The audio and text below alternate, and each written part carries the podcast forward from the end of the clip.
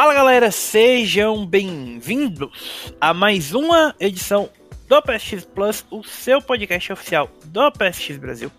E nós estamos aqui hoje nessa centésima, décima primeira, quase não sai, edição do podcast, para falar sobre uma franquia muito querida dos nossos corações. Uma franquia que fez um aniversário nessa, nessa última semana e é uma franquia que merece ser aplaudida pelo quão importante ela foi, pelo seu impacto, pela forma como ela mudou a indústria dos videogames. E vocês sabem que não poderia estar falando de ninguém mais, ninguém menos do que Pikmin, que acabou de completar 20 anos nessa última. Sabia que era alguma coisa assim, cara. Ah, cara, eu tinha outras opções no meu arsenal, mas tipo, teve aniversário de 20 anos de GTA 3, teve o aniversário de 5 anos de Titanfall 2, mas 10 anos de Skyrim. 10 anos de Skyrim. Mas acho que Pikmin é, era o mais, mais divertido. Obviamente eu tô brincando, como vocês já viram pelo título do podcast. A gente tá aqui para falar sobre o aniversário de 25 anos de ninguém mais, ninguém menos do que ela, o ícone maior da indústria dos videogames, mulher que ocupa ali, provavelmente junto com a Samus Aran, o papel mais importante de destaque pra, durante muito tempo, né? Talvez seja a personagem feminina mais é, iconográfica dos videogames. A saqueadora de tumbas preferida dos jogadores do mundo todo, Lara Croft. E não só estou aqui hoje com eles, Bruno Viadel e Leonardo Cidreira. Estamos aí? É isso aí, pessoal. Como tivemos a honra, temos a honra, de receber aqui um dos maiores especialistas em Tomb Raider do mundo. Provavelmente o maior do Brasil. Ele mesmo, Lucas The Tribble Matt. Bem-vindo, Tribble! Opa, obrigado. Eu acho que tem um pouco de exagero nessa afirmação aí, mas, enfim, a, a obsessão, a obsessão existe, né? Então, não, não, não vou negar. Eu sou só um fanboy, assim, a vida inteira. Então, talvez eu seja um pouquinho doente nesse sentido. Ó, pra quem, pra quem estiver escutando aí, se eu gosto de. Se vocês acham que eu gosto de Metal Gear, o amor do Tribal pela Lara Croft é tipo um milhão de vezes maior que o meu. Por, pelo Será? Kojima. Será? Bom, nós temos aqui quatro pessoas. Um deles tem um pôster do Kojima em cima da cama.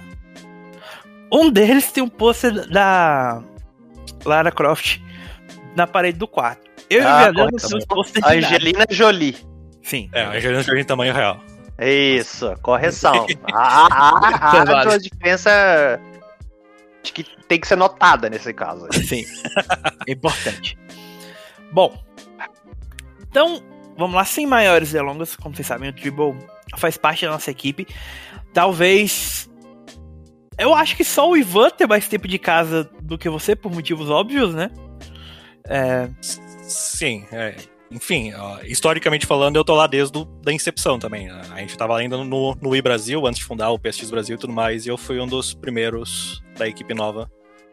E, tipo, embora eu não desenvolva mais conteúdo como antigamente, eu ainda tô ali dando um suporte quando possível. inclusive, auxiliando a gente na produção de guias de troféu para os jogos mais relevantes da Crystal Dynamics e Eidos Montreal na última década. É, É que se vocês quiserem desenvolver guias pra outros jogos, mandem pra mim que a gente formata e deixa bonito. Deixa, É, deixa é, pronto pra postar. É só uma coincidência. Bom, então, sem maiores delongas, pessoal. Se vocês quiserem, inclusive, saber mais sobre o Tribal, apareçam lá. Ele está comigo e com o Vinhadel todas as quartas, quintas e sextas na twitch.tv PSX Brasil. E já que o Leon nos abandonou, só aparece esporadicamente para jogar Fortnite uma vez por mês. Quem É. foi? Quem foi Leonardo Cidreira, velho? E sigam a gente no twitter.com.br ps3brasil, facebook.com.br PSX, eu nu- nunca lembro o Facebook, youtube.com.br playstation 3 Brasil. Enfim, vamos lá. Lucas, Thiago? é... nos conte um pouco sobre a origem, tipo, todo mundo sabe que o primeiro Tomb Raider foi lançado em 1996 para PS4, ou PS4 para PS1, Nossa, né? para PS1, é, Saturno e PC? PC, isso aí. Na época, E- né? De lá pra cá ele teve outros, outros portos, né? Conte-nos mais sobre o processo de criação de Tomb Raider. O que, o que nós sabemos sobre aquilo que viria a ser essa franquia que rendeu algumas dezenas de jogos e livros e três filmes e enfim. Muito, muitas outras coisas. Enfim, eu já vou pedir desculpas antecipadamente porque eu tô falando tudo isso de cabeça, tá? Então pode ser que algum detalhe me escape ou lembre incorretamente. Mas, enfim, vamos lá. Uh, a primeira, primeira informação que a gente sabe que existe de Tomb Raider foi lá por idos de 93. Que daí nessa época ainda estava ocorrendo ali a transição do 2D pro 3D, né? Eles estavam, na época, Super Nintendo e Mega Drive e tudo mais. Daí, suposta, diz, reza a lenda que o pessoal lá da Core Design tinha visto o futuro, sabe? Ali no, na questão do Saturno e do PlayStation. E daí eles colocaram uma equipe para desenvolver um jogo para isso, e daí lá tinha o tal do Toby Gard, que hoje não, tá, não tem mais nenhum envolvimento com a franquia, que ele criou uma ideia de explorar tumbas em, em um, um ambiente cinematográfico, sabe? Uma coisa que tu veria o teu personagem, não seria tipo um Doom que existia na época ou qualquer outro jogo tiro em primeira pessoa.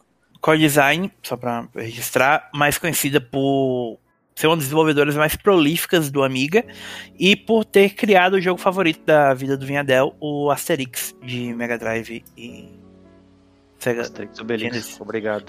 Lembrando que nessa época também era muito comum é, jogos em primeira pessoa, né, com exploração de ambientes como Tomb Raider, essa questão só, é mais voltados pro RPG. O que eles usam, o que eles citam bastante sempre é o tal do Ultima. Nunca joguei o Ultima Underworld lá. Sim. Mas é, é, diz que esse foi o jogo que eles viram e pensaram como ponto de partida, sabe? E daí eles queriam aquilo ali, mas que tu pudesse ver o teu personagem. E daí os caras foram lá, fizeram o esboço dos personagens, e daí era um homem branco com um chicote. Ah, onde será que eu já vi isso? Então, daí os caras falaram, não, esquece, sabe? Mas é um, é um, processo na certa, né? Então daí eles foram, retrabalharam, e daí, nasce, daí eles pensaram, começaram a, a, trabalhar na ideia dela ser uma personagem mais uh, atlética, assim, mais, mais ginasta, assim dizendo, sabe? E daí acabou se tornando uma mulher, e daí passou por umas revisões de design, e daí chegou no design final da Lara Croft, que é o, o traje icônico que a gente conhece hoje foi, foi nasceu ali, sabe? A questão ali dos, dos shorts, do top verde, da mochila. Das duas pistolas. Das duas pistolas, justamente. E basicamente, acho que isso, sabe? Bom lembrar que não é um jogo que foi desenvolvido com um orçamento dos maiores, né? Tipo, não, nem orçamento e nem equipe.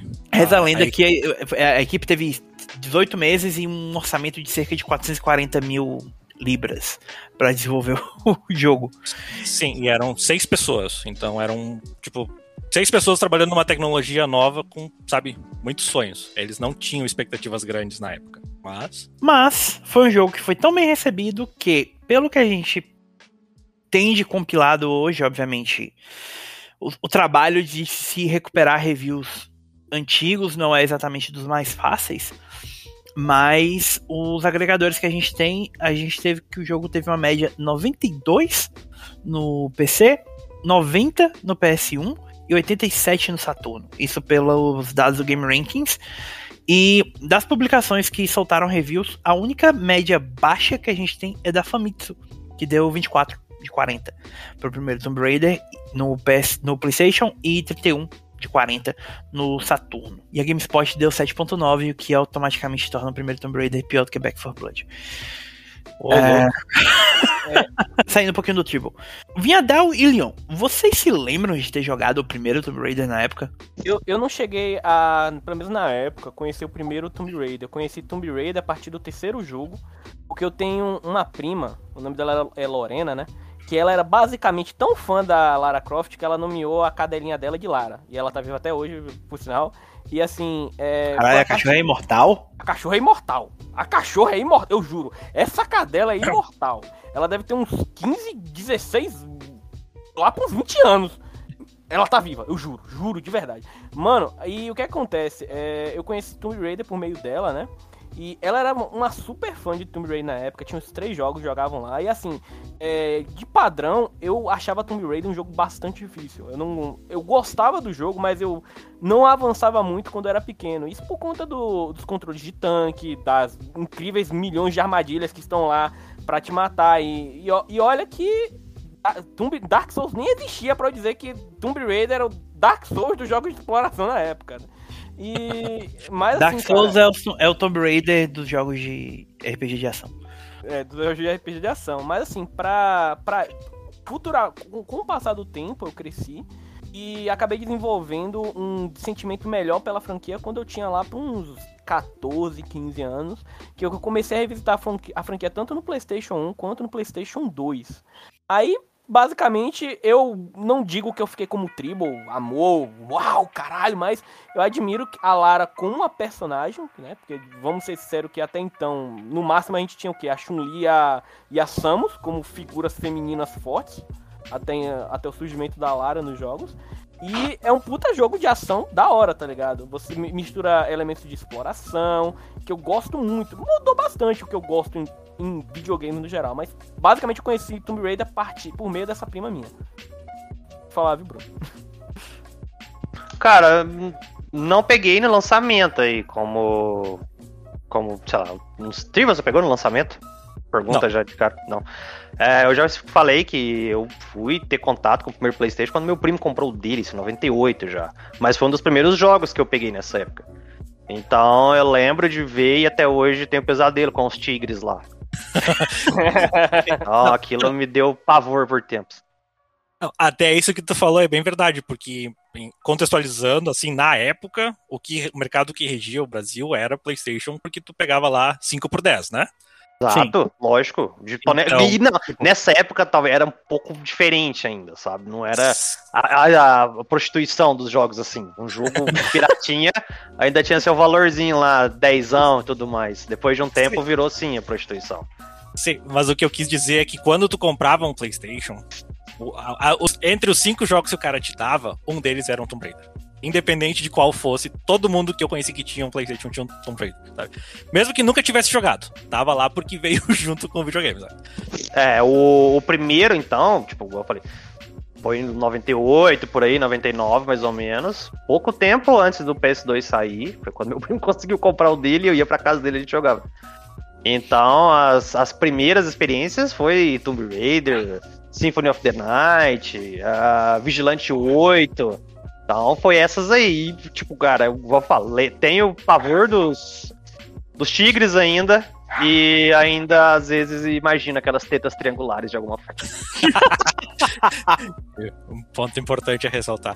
Mas, enfim, a, a questão aí é, é basicamente a mesma, né? O, o, que nem o Leão tinha falado ali da questão da dificuldade, é, é uma dificuldade artificial, eu vou dizer isso, tá? Os jogos não são necessariamente difíceis. Eles só têm aquela.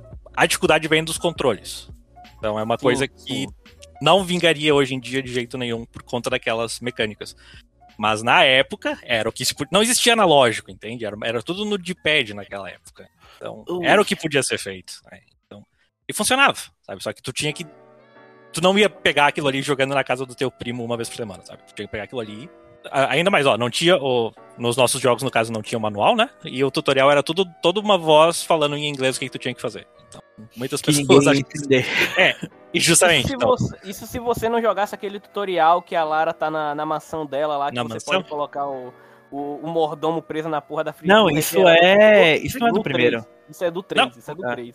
É, no 2 e no 3. Mas enfim, é, é na mansão que ela vai te falando. Ah, aperta pra cima, aperta pro lado, aperta, aperta o quadrado e pra cima, sabe? Então, e ah, fazer um, assim, um pulo longo. Exato. E mesmo assim tem coisas que ela não te treina, tipo, pra passar, por exemplo, por espinho sem morrer, tá ligado? Tipo, Esse. é, que- e isso aí, pra eu aprender que eu podia simplesmente rebolar, andar rebolando, que é basicamente o que ela Nossa. faz por cima dos espinhos sem morrer, demorou uma eternidade, cara. Morri tanto. É. Aquele jogo é, É que aquele aí- jogo massacra você. Pode É falar. que tu era jovem demais, né? Porque se tu tivesse jogado o Prince of Persia original lá, de, sei lá, 85, 86, 86, é. É. sabia que tu podia passar caminhando pelos espinhos. Mas, enfim, eu ia dizer isso. A, a questão, a mecânica, do, a construção do mundo é toda feita em blocos, tem uma grade ali. Então, quando tu olha o Prince of Persia lá, era a mesma coisa, sabe? Tu tinha os quadrados bem, delim, bem delimitados, tu sabia exatamente a distância que ele ia pular, era tudo, sabe, tudo construído em cima disso o mundo. Raider era basicamente isso em 3D. Eu já digo aqui que eu nunca joguei o primeiro Tomb Raider até o. Remaster? Dá pra chamar de remaster? Remake. Dele pra. Não, não remake, eu tô falando tipo do, do lançamento pra iOS e Android. Ah, tu chegou a jogar no Android? Tipo, muito bom. Ah, Olha pelo Sim, lado bom, ele, ele, Olha Sim, pelo lado é. bom, ele não jogou no N-Gage. Ah, Console, meu sonho de consumo até hoje. eu, eu tô pra dizer que entre as duas versões eu não sei qual que era mais complicada de jogar, tá? Porque com, tu, deve, tu tinha um controle, pelo menos, tinha alguma coisa? Tinha, tinha, tinha, tinha. Tá, porque eu joguei no Android com a tela, as teclas touch e garanto que não fez nenhum favor ao jogo. Nada, eu, é, é, tipo, esquisito. eu não me incomodo, mas eu entendo como tu, pela primeira vez jogando o negócio, falaria. Fora que assim, não vou entrar em detalhes a respeito, porque esse é um podcast de respeito, mas existem outras formas de jogar isso com tecnologias e melhorias modernas, que não que seja necessariamente um celular. Bom. é... Independente do tipo dos controles. Eu acho que é inegável que é um jogo revolucionário, né? É... O primeiro jogo é um dos jogos mais bem vendidos da história do PlayStation original. É, era o jogo mais bem vendido da franquia até o reboot em 2013, com 7 milhões de unidades, aparentemente, pelo que minha breve pesquisa conseguiu encontrar de informação. Me corrija se estiver errado, Lucas. É, e é um, foi um sucesso ava- avassalador. Para vocês terem um pouco mais de, de contexto em relação aos números do, do PS1, é, os poucos jogos que superam essa marca do Tomb Raider são Gran Turismo 2, Final Fantasy VII, Crash Bandicoot e Metal Gear Solid. Dá pra dizer que Tomb Raider foi um sucesso realmente estúpido pra época. Tipo, Eu acho que ninguém conseguiria prever que o jogo fosse vender também. Vendeu muito bem e como toda boa desenvolvedora, o que, que, a, o que, que a Core Design resolveu fazer? Vamos rushar um novo jogo. Não, é, aí eu já, já diria que não foi exatamente a Core, foi a Eidos, né? A publisher Ah, é. lá que viu todas aquelas cifras lá e tipo, opa, já põe outro no forninho aí. E foi indo assim. E esse foi o grande problema da franquia, né? Acabou desgastando ela muito rápido. Quem diria Não. que a Eidos ia tomar decisões erradas, né? Né? Então. Nunca aconteceu. Mas, enfim, teria que fazer toda uma pesquisa sobre a Eidos, porque a Eidos é uma, tipo. Pelo que eu sei, assim, por cima, nunca me aprofundei muito no negócio, ela tava sempre em perrengue financeiro, sabe? Ela tava sempre à deriva. Daí quando o Tomb Raider veio, foi uma coisa que, sabe, alavancou eles. Do nada, assim, da noite, eles começaram a ser a Eidos, entendeu? Não era mais só uma publisher, era a publisher do Tomb Raider. E daí começaram a tomar as decisões erradas ali, que culminou que foram vendidas primeiro pra SCI lá, que eu nem sei o que, que era antes, que daí foi uma fusão bizarra lá, que durou uns três anos, que daí acabou sendo comprada depois pela Square Enix, que está até hoje. É, a SI era um braço de uma. Da Warner, eu acho, é uma é uma coisa da Warner com. de, de mídia. É, um, É. um um conglomerado maior que também compraram ali pra ajudar e não deu certo, e enfim. É, é um ciclo vicioso, sabe? Tipo, pelo menos eu quero acreditar que a Square hoje tá bem. Ah, não, aparentemente, né? É, dizem que Diz- Final Fantasy XIV sustenta a Square pro resto da vida agora. Sim. Sim, definitivamente. Então, Ai. Tamo tranquilo agora. Bom, e assim, eu já digo de cara, minha primeira experiência com Tomb Raider foi o Tomb Raider 2. E. Ah, Deus, eu tenho um trauma daquele começo daquela primeira fase. É o que tem um tigre? É o que tem o Tigre. Eu tenho um tigre. Puta que pariu. Talvez seja o mesmo Tigre que, tipo, atormenta o vinha dela até hoje. Não, tipo, não é São ele que. tigres que atormentam a gente, cara. Eu Sim. sei que. ah, eu, igual, eu já adianto logo, eu joguei o primeiro. O primeiro, e depois meu contato com a série foi nulo, cara. Eu só voltei no Anniversary lá e no Underworld. Então foi um longo tempo ali sem Sim. fazer mais nada. E cá entre nós, sua história é bem parecida, né? Tipo, com a de todo mundo, porque Tomb Raider 2 e Tomb Raider 3 não foram grandes sucessos de, de venda, tanto quanto o, o original. E fala um pouco pra gente do desse processo, tipo, tipo, por que que... Porque, na verdade, assim, não foi um jogo só. Sim, foram vários. É. A gente, então, do lançamento do primeiro jogo, a gente tem uma sequência meio. Digamos assim, é uma sequência que deixaria a Activision com inveja. Porque a gente tem Sim. Tomb Raider 1 em 96 e depois disso, anualmente, Tomb Raider 2, 3, The Last Revelation. Aí Chronicles. Chronicles em dois- em 2000. Nesse meio tempo você tem o primeiro Tomb Raider, Tomb Raider Curse of the Sword e Tomb Raider The Prophecy pra Game Boy Color e GBA. E o, aquilo que quase assassinou a franquia, eu acho que a gente pode dizer assim, que é o Tomb Raider The End of Darkness, em 2003. Underrated. Completamente. É um clássico mal interpretado.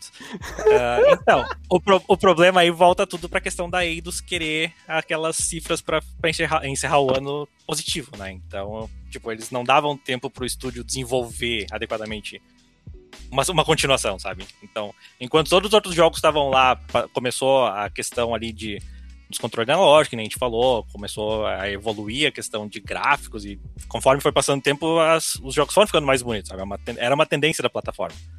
E Tomb Raider não, Tomb Raider tava, ficou, os primeiros cinco anos eles ficaram constritos ali, restritos àquela mesma engine, sabe? Então eles estavam Só- basicamente só fazendo fases novas. Então eles colocavam, ah, agora tá chovendo, ah, agora ela pode rastejar, ah, agora ela se balança em corda, sabe? Isso não é uma coisa que mudava o jogo. Então, se tu pegasse o, o primeiro Tomb Raider e o, e o, sei lá, o quinto, e se eu mostrasse pro Vinhadel, sabe, qual jogo é qual, ele ia dizer que os dois são do mesmo jogo, entendeu? Porque estruturalmente mantinha aquele mesmo esquema de grade e blocos que, tipo, envelheceu mal, querendo ou não. Eu, eu Só amo pra- os jogos incondicionalmente, sabe? Não, não, tô, não tô criticando os jogos, só tô dizendo que se tu olha de fora, sabe? Comparando com o que tu já tinha no mercado ali, que daí. É só, só tipo, até tinham postado, depois eu vou procurar e mandar pra vocês. A questão das escadas, o jeito que eles tinham que construir escadas no jogo, elas eram escadas pra gigantes, sabe? Não. não, não, não, não funcionava bem naquela engine. Mas você tem que levar pelo ponto positivo, cara. A Bethesda, por exemplo, até Oblivion não sabia fazer escada no jogo. Então já é algo aí. já é muito, muito melhor do que outras coisas. A questão é que realmente a anualização do, do, do, do jogo de lançamento assim frequente, a, você mata um negócio que foi um, um sucesso de primeira, né? Sim. E se você for olhar assim, tipo, a questão do que o Trevor tá falando da questão visual é muito importante, porque se você for comparar com outras franquias da, desse mesmo período, pega Final Fantasy 7, 8, 9, 10. Ou Gran Turismo 1, 2, 3. Tekken 1, 2, 3, 4. Você Todos eles, eles tiveram pra visuais muito grande por causa desse Justamente. tempo de desenvolvimento. E Tomb Raider não. Era foi tipo, vai, vai, vai, vai, vai, vai, vai, vai, vai, vai, e, tipo, você só dá tempo no máximo de passar uma mão de tinta por cima, Sim. montar uns cenários diferentes e, e lançar, né? Sim, é, e É. tanto que foi isso que, que nem eu falei, acabou culminando não só no desgaste da franquia, como tu tá vendo ali, a relação de vendas foi diminuindo, né? Não era uma coisa que, tipo, era só os fãs mesmo que estavam sempre lá comprando o lançamento. O resto pegava um ali, jogava um pouco e. Ah, beleza. Bora jogar um Tekken. É. Eu posso só falar de um, um, Sim. um, um outro aspecto que eu acho interessante desse, dessa questão do boom da Lara Croft, que a gente também, a Lara Croft como um fenômeno, ela foi um fenômeno cultural de tal ponto também que se a gente for, talvez quem esteja escutando, né, não, não saiba, mas antigamente tinham literalmente comerciais de todo tipo de produto a- envolvendo a Lara Uhum. Croft, né?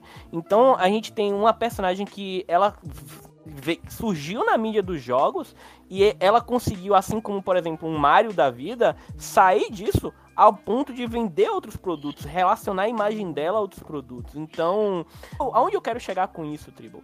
É, então, Onde você quer chegar com isso é Não. que a, onde- a Square tem Acha- outros modelos digitais além da Lightning vendendo roupa da Louis Vuitton. da, da Louis Vuitton, mas é isso. Você não acha que isso também influenciou um pouco essa, essa questão da Eidos na época de ver o dinheiro entrando de todo jeito possível, não só da, do- com os jogos, mas também de todo esse merchandising, até mesmo da Timex e tudo mais? Você acha que isso prejudicou o, o- a imagem da Lara na época? Não, eu acho bem pelo contrário. Eu acho que foi isso que manteve a franquia relevante, sabe? Porque se dependesse exclusivamente dos jogos, eu acho que a gente não estaria aqui hoje falando sobre isso. Mas como a Eu- Lara Croft transcendeu essa plataforma, como ela foi ali vista como. Tipo, que nem. A gente sabe que a Samus veio muito antes. Mas a Samus era. O manual dizia que era um homem. Tu sabia que era uma mulher se tu terminasse em menos de, sei lá, 5 horas. que Daí ela tirava a armadura. Então, tipo, ali era abertamente uma mulher que estava controlando. Ela era, sabe? E, e, outra, outro fator importante. Vocês eram jovens, mas isso aí foi 96, foi na época que as Spice Girls estouraram. Foi todo Sim. aquele movimento Girl Power lá que daí, sabe, tipo, deu todo um. Eu não sei qual. Eu não, não, não vou mentir, eu não, não, não sei exatamente, mas foi uma nova onda feminista que nasceu ali. Então, daí eles tinham ali. A, a Lara Croft era um modelo bom, sabe? Ela era uma personagem tão importante, tão capaz quanto qualquer outro homem, quanto qualquer Duke Nukem que tu tinha na vida, tu tinha uma Lara Croft ali, sabe? Então daí, é, é claro, e, eles aproveitaram isso. Mudando, assim, só te interrompendo, mas mudando o lance de que o, a questão da aventura perigosa era só pra homem. Era, Sim, era é. uma personagem, uma mulher, fazendo um negócio, correndo de tigre, dando chute em dinossauro e por aí vai, bicho. E sozinha, não tava ajudando um explorador importante, não, ela tava Sim, ali por conta exatamente. porque ela, sabe, ela era ela, entendeu? Tipo, ela era, era ela e o mundo e deu. Então eu acho e... que isso ajudou os jogos, não o contrário. E a gente precisa falar de um outro tema nesse meio tempo. Que é a relevância da Lara se tornou tão grande que ela conseguiu, depois de quatro anos depois do último fracasso, voltar a colocar os olhos de Hollywood para adaptar videogames para o cinema. Né? A gente tinha vindo aí de uma sequência de títulos que Sim. Super Mario Bros. em 93, Double Dragon e Street Fighter em 94. Antes, antes, de você falar, há controvérsia. Porque Mortal Kombat ainda é o melhor filme baseado em um jogo. Não, beleza. Eu vou falar, eu vou chegar lá. Calma. Se Super Mario Bros, Double Dragon e Street Fighter, o primeiro Mortal Kombat e Mortal Kombat Annihilation. E Desse só salva Mortal Kombat, tá? e tipo, você sair disso. Ah, minto, tem um. Eu não sei se vocês se lembram que isso aconteceu, mas nesse meio tempo a gente teve também uma adaptação de Wing Commander em 1999. Que eu não fazia ideia que existia até 30 segundos atrás. Bom. Ao ouvir, ao ouvir isso, eu quero chamar aquele meme lá do Tropa de Elite. Deixa essa merda pra lá, cara. Wing Commander, mano. E, tipo, todos esses filmes tinham tido lucros relativos, tá? É, a maior bilheteria tinha sido do primeiro Mortal Kombat com 124 milhões até aquele momento. E nenhum desses é protagonizado por grandes atores. Lara Croft não só se torna a primeira mulher a protagonizar uma adaptação de videogames para o cinema, como você tem a Angelina Jolie. É um dos maiores nomes da indústria. Assim, atualmente e antes ainda por cima. Não, não vamos entrar no mérito da qualidade do filme ainda, mas é um filme que lucrou 274 milhões de dólares. É uma bilheteria que só viria a ser superada por uma adaptação de videogame em 2010 por Prince of Persia e pelo Isso Resident Evil Afterlife. Tipo, é um sucesso incomparável, sabe? Tipo, pensa na quantidade de Resident Evil que saiu. O primeiro que superou a bilheteria do segundo Tomb Raider, que também não é bem menor, foram 156 milhões de dólares, só viria a ser superado em 2010. Então, talvez tenha sido ali que, o, que o ponto que o Turbo tava falando, em que a Lara deixa um pouco de ser um ícone dos videogames por causa dos jogos, e mais ser um ícone pop pela personagem que ela é. Sim, sim, justamente. E a, é importante dizer, mas a Angelina Jolie até 99 ela era só mais uma atriz também, né? Foi em 99 que saiu lá o Garota Interrompida, que daí, nesse momento ela já estava contratada para ser a Lara Croft, mas aí ela estourou ali, sabe? Tipo, é, as coisas meio que. É, é, engraçado como tudo. Tipo, o, o, timing é muito perfeito, sabe? Tudo dá certo. Porque se fosse no ano seguinte, não teria tido o mesmo impacto, sabe? Mas tanto o primeiro jogo lá pro PlayStation em 96, quanto o filme ali em 2001, tipo, foi o timing perfeito, sabe? Veio na hora certa, com os, os nomes certos e deu certo. É, é, bom lembrar que, tipo, é um filme também que deu tudo tão certo que ele é dirigido pelo Simon West, né? Que Simon West. tava vindo do Conner. E que, tipo, ele não tem um histórico tão marcante depois como diretor, né? Tipo, Talvez a coisa mais conhecida que ele fez depois disso foi o Expendables 2. Mas, tipo, ele também não trabalhou muita coisa. Então, parece ter sido muita confluência de coisas que eu acho que a gente pode falar isso depois, mais pro final, mas parece que a todo momento é, a Lara, em momentos de necessidade, parece que as coisas se casavam pra dar certo e alguma coisa vinha depois e empurrava pra baixo, sabe? Sim. É um ciclo que a gente pode É ver. o- aí. É, tipo, esse deve ser o nosso equivalente do ciclo do Sonic. Sim. Mas, pior, é- pior é que é bem assim. to- todos, esses, todos esses casos, tu sempre consegue ver o, o negativo logo depois. Então, é, é realmente complicado. E a questão ali do diretor também, eu, não- eu realmente não acompanhei o, o que, que eles fizeram. Mas o próprio. Não sei se já podemos entrar no segundo filme, que daí o segundo É. filme. Vamos lá, porque assim, eu acho que a gente consegue concordar que os primeiros três jogos são bons jogos. né? A trilogia original são três bons jogos, mesmo com todos os problemas.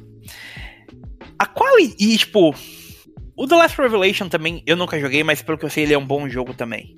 O problema é que depois do lançamento do filme em 2001, a gente entra numa fase que é marcada por Tomb Raider Chronicles, The Angel of Darkness e o segundo filme. Que o Leon gosta do Age of Darkness. Eu, eu, ó, eu gosto, né, vírgula, eu, tô- eu tô sendo irônico, por favor, gente, na moral. Eu, eu gosto da mesma forma que eu gosto de, sei lá, de pirata, de palhaço do assassino do espaço sideral, como uma trecheira, tá ligado? Deus. Pra você chegar a dar risada. É por isso que é assim que eu gosto, sabe? A gente tem problemas, né, Tribo? Sim, só, só, só corrigindo, o Chronicle saiu antes do primeiro filme, então. O Chronicle saiu em 2000, e daí o primeiro filme em É, ah, é. 2001. É porque o Chronicles ainda é de PS1, né? PS1, é. Então, o Chronicles ele foi feito às pressas, sabe? Quando eles lançaram o End of Darkness, eles já deram ao, spoiler, eles fizeram um final ali mais chocante pra eles terem tempo pra fazer um Tomb Raider pra próxima geração. Mas aí é claro que a Eidos não deixou, né? e daí eles separaram, separaram a equipe em dois e colocaram uma pra fazer um jogo que saiu totalmente, tipo, não tem inspiração nenhuma, sabe? Tu jogando aquele jogo, tu sente que o pessoal tava fazendo porque tinha que fazer, não porque tinha uma história pra contar ou porque queria fazer. E enquanto isso, daí eles estavam com uma outra equipe aprendendo todo o hardware ali do PS2, que daí resultou no End of Darkness, que assim, por mais que eu tente defender, não dá. sabe? Ele acabou sendo atrasado muitas vezes, ele saiu incompleto, ele saiu inacabado, ele é injogável, basicamente. Ah, tem Acho- muitas. Pode falar, por favor. Acho legal essas histórias porque a gente vê direto como a história se repete, né? Tipo, franquia anual, o estúdio se divide em dois pra fazer dois jogos. Onde é que eu já vi isso? Pô, Assassin's Creed Unity e o Assassin's Creed, aquele lá do que saiu no PS3. Rogue. Rogue. Ah, vai o lance de. Cara, tem que girar a máquina, a grana tem que entrar. Sim, Ainda é. mais na época. Qual foi o ano do Angel of Darkness? 2003. 2003. Quando A ele saiu gente- foi em 2003. A ideia deles era lançar em 2001, era pra ser um título de lançamento de PS2. É, é o que eu ia Então- falar assim que você vinha de um boom de um filme, que eu acho que ah, o lance do filme não é o jogo. É muito mais a personagem. O lance de criar uma personagem. personagem feminina forte num, num lance assim.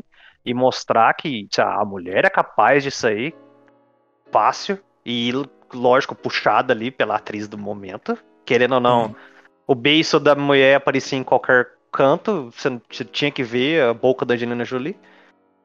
E o lance é que vamos aproveitar o boom, tem que pôr o jogo no mercado. É a máxima da- do negócio, né? Tá em alta, gira dinheiro. Não só, né? É bom, bom lembrar que aquele filme conta com ninguém mais, ninguém menos do que o icônico Gerard Butler. Não, esse é o segundo. Esse é o segundo. Não, ah, não, tá. É, tô falando O primeiro, o primeiro Ah, tem o. Daniel Craig, cara. Daniel Craig. É o que eu ia falar que Cresceu pra Hoje- virar o 007 depois. Treinou com Mas Lara era bem menos relevante naquela época, né? 007, James Bond treinou com Lara Croft. E Mas o, lance é que, cara, você pega hoje, se olhar pra trás, ó, eu te tô mostrando uma lista de elenco, protagonista, vilão, parceiro e tudo mais. Porra, isso aqui, beleza? Você me dá um casting bacana, tem como dar certo. E o 2 não dá certo.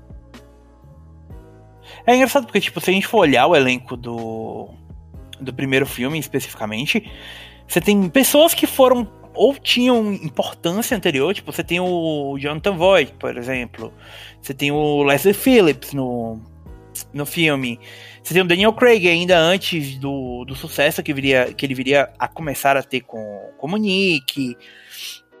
É, você tem a própria Angelina Jolie que tava em, em período de ascensão, então, tipo, parece. Eu, novamente, volto no que a gente falou. Parece que tudo é, compactuou para que aquele filme fosse um sucesso. E o segundo é tipo, cara, deu tudo tão errado. É, e tem, tem outras coisas aqui que eu tô analisando, pessoal, que assim, é, eu tô vendo aqui que o filme foi lançado é, no, no mês de julho em 2003. As- junto com ele, estavam saindo nessa mesma, nesse mesmo mês Piratas do Caribe, A Maldição do Pérola Negra. Tava saindo O Exterminador do Futuro 3. Isso não, Ah, não- 2000 não serve de é, parâmetro nenhum, tá ligado? 2003 foi o ano das, das continuações, né? Sim. Bad Teve- Boys 2, tá ligado? E se algum de vocês se interessa, Pequenos Espiões 3. D. É, aquele que do jogo, que é horrível. Aquele filme é incrível. Não, mas ah, isso aí, Leon, reforça uma coisa. Lançaram o filme na época de verão, que é a época mais concorrida do cinema, contra, cara, sei lá, Terminator, vinha do 2, ninguém esperava um desastre, que As seria o Panteras 3. também, velho. Então, então, tipo assim, o filme Pipocão, a gente acredita no que a gente tem, mete bomba, lança no Summer e vamos mostrar o poder que, sei lá, o primeiro filme mostrou. Sim, o aí- lance E a essa Aí altura veio o problema, Jolie também, né? Já tinha crescido Sim. bastante. crescido mais, beleza, pediu lá mais tantos milhões lá pra, filmar o negócio. Entra o lance que acreditamos no filme, acreditamos no material, mete pra ver e pronto, e bom, não dá certo. Cara, tem uma outra coisa que eu tava olhando aqui. Vocês já chegaram a olhar a lista dos jogos que foram lançados em 2003 junto com The End of Darkness? Fala aí, Saiu Thiago. Sands of Time em 2003. Eu sei isso. Nossa! Eu Sands posso of dizer Time é inaceitável tu, tu dizer que End of Darkness estava certo pro ano, sendo que no mesmo ano saiu Sands of Time, sabe? A- é, não tem nem como comparar os dois. Meu contraponto é que Sands of Time e Soul Calibur 2 provavelmente foram as únicas duas coisas boas que saíram naquele ano. Tá bom. Então. Cara, é um não sei- ano podre. Tá, o outro bom jogo que saiu. Os únicos. Os outros bons jogos que saíram nesse ano foram a adaptação do Senhor dos Anéis Retorno do Rei pro, pra GameCube, Xbox e PS2. É, Star Wars Knights, Knights of the Old Republic. E ninguém mais, ninguém menos do que Beyond Good and Evil. Porque isso é um ano, amiguinhos, isso é o ano que a gente teve ninguém mais, ninguém menos do que. Ai, vamos lá. Devil May Cry 2. Dark Cloud 2, que é horrível. Eu gosto do Dark Cloud 2, mas Sonic Advance 2, novo Sonic. Novo Sonic sempre é sinal de coisa ruim. É, Rayman 3. Wind Waker. Não, Wind Waker. Bom, Batman Dark Tomorrow. Que eu acho que você lembra que jogo é esse, Turbo? não, esse eu não, não joguei. É o, é o jogo desenvolvido pela Kenko pra GameCube. Midnight Club 2, Godzilla. Enfim, é um ano que, tipo, coitado de quem tava comprando videogame naquele ano, sabe? Tipo, você não, é um ano que é difícil até você achar coisas pesadas, sabe? Tipo, talvez o. a- fora o Sense of Time e o Tomb Raider, talvez o jogo mais conhecido tenha sido os jogos de Star Wars e o The Frozen Throne, né? A expansão do Warcraft 3 sabe? É um ano muito fraco. Um ano, tipo, muito cheio de. de jogos que, tipo. Um jogo, por exemplo, que tem um jogo que saiu esse ano que eu sei que o Vinhadel adora. Dino Crisis 3. Oh, Deus. não é possível, Eu já cara. falei que esse jogo não existe, cara. tá? Dinossauros no espaço. história. É, não, esse jogo não existe. Isso aí. É, é- cara, bom, eu vou repetir porque você deu a brecha, agora você aguenta. Mas tinha uma galera falando assim: ah, tamo ocioso aqui, tá? A Capcom tem 10 real trocado lá, um pacote de coxinha e um litro de suco de caju. O que, que vocês conseguem fazer em uma semana com isso aí? Ah, sai isso aqui, doido. Tem a 7 ali, tem a 7 aqui. Sai isso aqui. Mete bronca, vamos fazer, vamos marketar. O trailer, vocês já viram o trailer daquela bomba? É muito ruim, cara. É Não, o trailer. Tem um trailer que é meio que, tipo assim, a Space Opera de mistério, sei lá o que, sabe? Uns cortes assim, meu Deus, o que acontece no espaço, blá blá blá, blá blá blá. Aí você vê tem um dinossauro, cara. Sabe? Não faz sentido aquilo lá. Então, tipo assim, eu, eu gosto de 2003 porque é uma época que eu já tinha largado o, o PS1. Eu tinha pegado o PS1 do meu primo lá, comprei dele depois que ele se livrou do negócio. E eu fiquei no PC. Então, minha época foi de jogar joguinho do PC, cara. Eu sinto feliz que eu não tinha, sabe? Quando eu vi aquelas coisas, eu falei, não, não dá. É, vou ficar jogando porcaria no PC, que é o melhor que eu faço.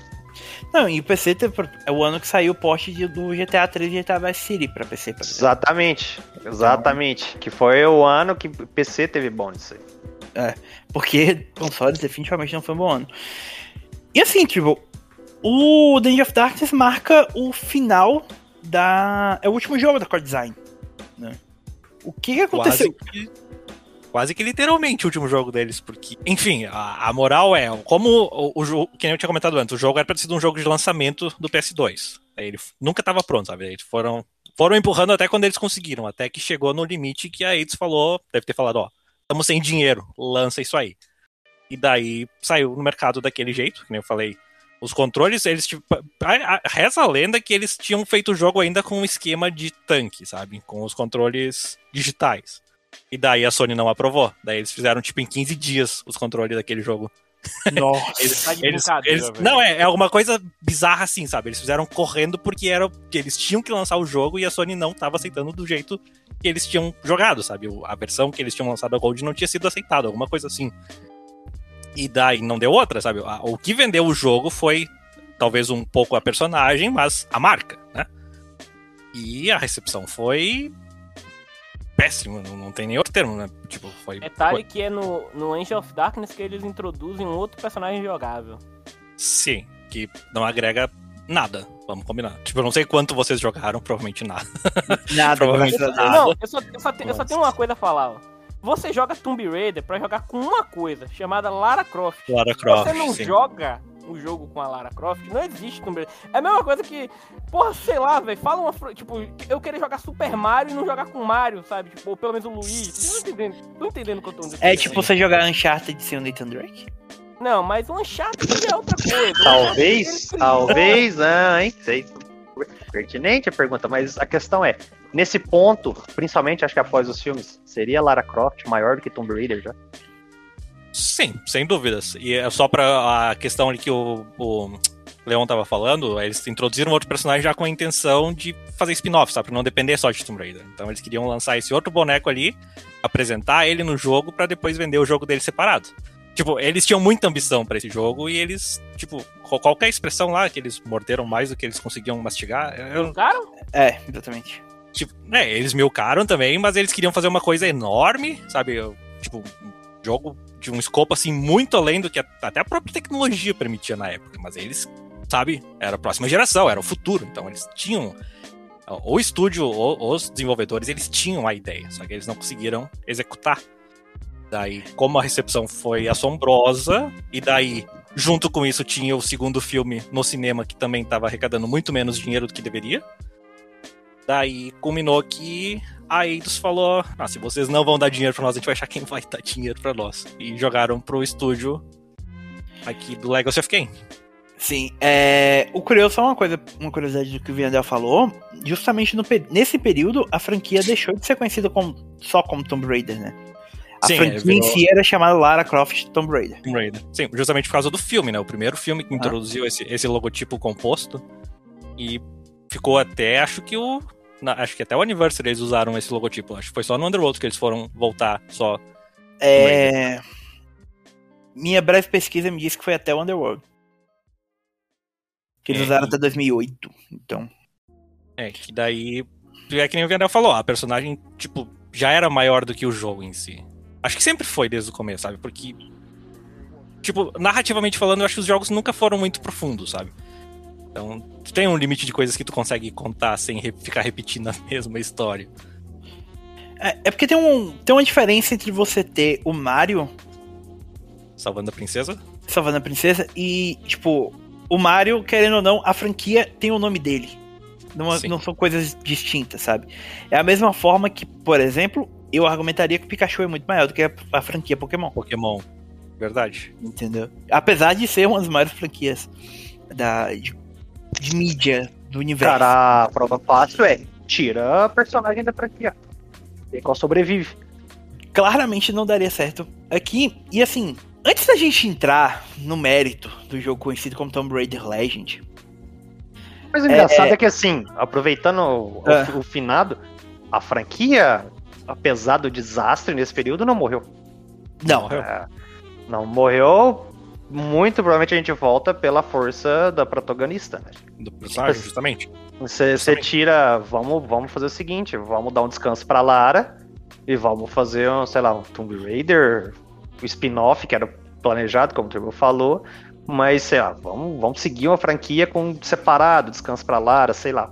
Acho que talvez chegou um ponto onde era impossível isso já, né? É porque vamos- a gente precisa ter em mente que, assim, mesmo a marca de 7 milhões de unidades só sendo superadas em 2013, a franquia continuou vendendo bem, né? A, a última atualização da Square foram 95 milhões de unidades pra franquia toda? True. Oi- 85, 85. 85. É. 85 milhões. Tipo, não é pouco, sabe? Provavelmente eram jogos que deviam estar vendendo algo ali na casa dos 2, 3 milhões de unidades. Que não era suficiente pra eles, porque ela sabia que a franquia podia vender mais, mas ainda não alcançava o, o necessário. E, novamente, isso é um problema que parece marcar a franquia como um todo, e a gente vai voltar nesse assunto, né? Mas antes de falar sobre a fase Crystal Dynamics, eu acho que a gente precisa falar sobre quem era Crystal Dynamics antes, né? Era uma desenvolvedora que já trabalhava com a Eidos há algum tempo. Eles surgiram como a empresa responsável por portar jogos para 3DO. Eu acho que a gente já começa bem por aí. Eles trabalharam em alguns outros jogos, tipo, talvez a, a, desse, do começo da, da Crystal Dynamics, o principal jogo deles tenha sido o Gex. Até era o logo deles, né? O, o mascote deles era o Gex Sim. durante bastante tempo. Na época que toda desenvolvedora tinha que ter uma, Um mascote. um animal mascote, sim. Uhum. E depois eles viriam a trabalhar no Pandemonium, que eu pessoalmente acho um jogo horrível. Esquecível, cara. Eu já tinha esquecido a existência desse jogo no Play 1, velho. É, que inclusive foi, tipo, teve uma sequência depois publicada pela Midway e tudo. É, mas eles passariam a trabalhar com a Eidos a partir de um jogo chamado Akuji The Heartless. The Heartless. Que eu sinceramente não me lembro tava. Só, só cortar logo, porque eu tava rindo aqui sozinho. Midway, cara. Olha, Midway. cara, Sim. aí entrega o quão velho a gente tá ficando. Sim. Pô, pera aí, velho. Existe uma possibilidade de muita gente que tá ouvindo a gente não saber quem é a Midway. sabia o que era Midway. Exatamente, cara. É, tipo, é o ponto que a gente tá entregando. Que, tipo assim, você lembra de Midway e você, cara, é, bicho, é o fim da picada. Ó, Cara, é fácil, a Midway é faliu aqui que em era. 2007, 2006, uma coisa assim, né? Depois do. Ela teve a participação no. O último, ti- o último título dela é Mortal Kombat vs DC Universe. Isso eu 2010, sei. isso aí? Não, 2010 foi Mortal Kombat 9. É, 2008. É, então é isso aí. É, eu lembro que ela teve umas participação muito esquisita depois do final. Não, não lembro exatamente quais todos são. Ó, se você não conhece a Midway, você deve conhecer ela através de um título que muito possivelmente você tem em seu coração quando você tinha um Play 1, chamado Jack Chan Stunt Master. Nossa. Ou eu, alguém argumentaria Mortal Kombat. Mortal Também. Bom, voltando a Crystal. Eles passariam então a trabalhar com a Eidos a partir do Gex 3. E eu me lembro de ter jogado esse jogo no PS1. E, mas eles realmente se tornaram mais conhecidos pela franquia Legacy of Kain, né? Porque eles fizeram Soul River 1 e 2. E o Blood Omen 1 e 2 até o Legacy of Kain Defiance. O último jogo da franquia. É, e eles fizeram dois jogos menores pra eles. Um Whiplash, que era um jogo de plataforma com um coelho. Coelho não, Weasel. Weasel é o quê? É um furão e um coelho. É, que parabéns, né? Só fazer um jogo de plataforma com lagarto não era suficiente. E um outro jogo chamado Project Snowblind, que era um FPS. E por algum motivo a Eidos simplesmente foi e entregou na mão deles o Tomb Raider Legend. Eu não sei exatamente qual foi a decisão, mas ah, eu nunca joguei. Não, eu vivo falando que eu vou corrigir isso, mas eu nunca joguei nenhum jogo da série Legacy of Kain. Mas pelo que eu entendo, eles eram jogos de plataforma em terceira pessoa, não eram? Sim, sim, sim. É, é, os eu jogos da acho- série Soul River. os Da série Soul River. O Blood O- Omen, pelo menos o primeiro, ele era um top-down RPG, tá ligado? Aí depois o, o, o- Blood Omen 2 incorporou elementos do Soul River, tá entendendo? Eles Ah. meio que Hum, re- re- puxaram coisa. Mas vai, pode falar. Mas foi o Soul River que popularizou a série, né? Sim. Exato. Foi o Tá, Soul é. River 1. Então, Tanto que eu eles acho foram voltar pra isso depois com o Defiance e o Blood Homem, porque ninguém queria outra coisa. É verdade. Então, eu acho que foi mais ou menos. Eles devem ter olhado quem eles tinham no hall de desenvolvedoras ah, ali da Eidos, né? E falaram: olha, talvez os caras que estão fazendo isso aqui possam fazer alguma coisa bacana, sabe? Alguma coisa mais condizente com o que a gente espera. E daí foi o. Daí eles transferiram ali, e daí veio o Legend. Tipo, acho que foi três anos depois, justamente, foi em 2006. Sim. E daí eles chamaram de novo daí o, o Toby Card, que ele tinha se afastado da, da franquia lá. no- ele fez o primeiro jogo e desapareceu, sabe? Ele falou que não queria. Não gostou do jeito que eles estavam fazendo o marketing. Tá? A gente nem falou sobre isso, mas enfim. A questão do personagem feminino foi abusado. Mas. Passado, esquece. A questão de sexualizar muito a personagem, né? Justamente, ele não gostou, e daí ele voltou para o Legend pra ajudar a dar uma cara nova, uma repaginada na personagem. Porque, querendo ou não, eles tinham que fazer o público esquecer o End of Darkness. Tu tinha que reapresentar o jogo pra um público que já tava. ah, pô, me fugiu o termo. Um público que já tava meio que. Saturado? Saturado. Não só saturado, mas tava receoso, talvez. Tipo. Sabe? Como é- o que, tipo, tu me deu seis jogos que não evoluíram quase nada. O que, que tu me garante que dessa vez vai ser diferente? Entende? Sim. O pessoal, o pessoal já tava. É, isso aí, o pessoal tava, tipo. Eles tinham que convencer o pessoal a comprar o jogo. Então daí eles fizeram toda uma repaginada, eles mudaram completamente o estilo de jogo. Tanto que isso que é uma das maiores críticas que o jogo tem, né? O jogo ele é muito mais linear, mais focado na jornada em si do que na questão de. Tipo, a dificuldade artificial que os jogos tinham não existia mais, entende? Era um negócio, sabe? Era uma aventura. Tipo, o que Uncharted virou depois, é, o Tomb Raider Legend, tipo, pavimentou essa rua, sabe? É... é curioso porque esse é o primeiro reboot da franquia, né? Isto. Apesar do, do termo reboot associado a Tomb Raider ser muito mais é, vinculado a um jogo que sairia sete anos depois, mas ele já era. Já existia ali um, um primeiro reboot. E até um. um- apesar de manter muitos dos elementos principais né, da, da Lara, e eu acho que a gente. que cabe aqui a gente voltar um pouco e falar do que é que torna a Tomb Raider, tipo, a franquia que ela é. né? Quais são os elementos principais que a gente tem? Eu, eu pessoalmente diria que exatamente por questão da, explora- da exploração, um foco muito grande em puzzles e o fato de ser uma narrativa sobre um arqueólogo, um arqueólogo no caso, é, indo atrás de ah, artefatos místicos. né? O É. próprio Legend, se eu não me engano, ela tá indo atrás da Excalibur. Excalibur, justamente. E assim, é, fala um pouco pra gente sobre como esses elementos estão presentes ao longo da, da franquia. Por favor, Tribo. Ah, então, a- os pilares principais são isso aí que tu falou, né? Tem a questão da exploração, que é o ambiente todo todo tridimensional, no caso, né? Tu tem uma liberdade de explorar o mundo como tu entender. Tem o combate, que daí ele era. Eles usavam aquele sistema de ah, mira automática, né? Que daí dava pra ah, fazer as cambalhotas e todas, todos aqueles cambal lá que tiraram isso depois. E a questão dos puzzles eu até não diria que é tão pesada, sabe? Eles existem, existem sim puzzles, mas eles são mais.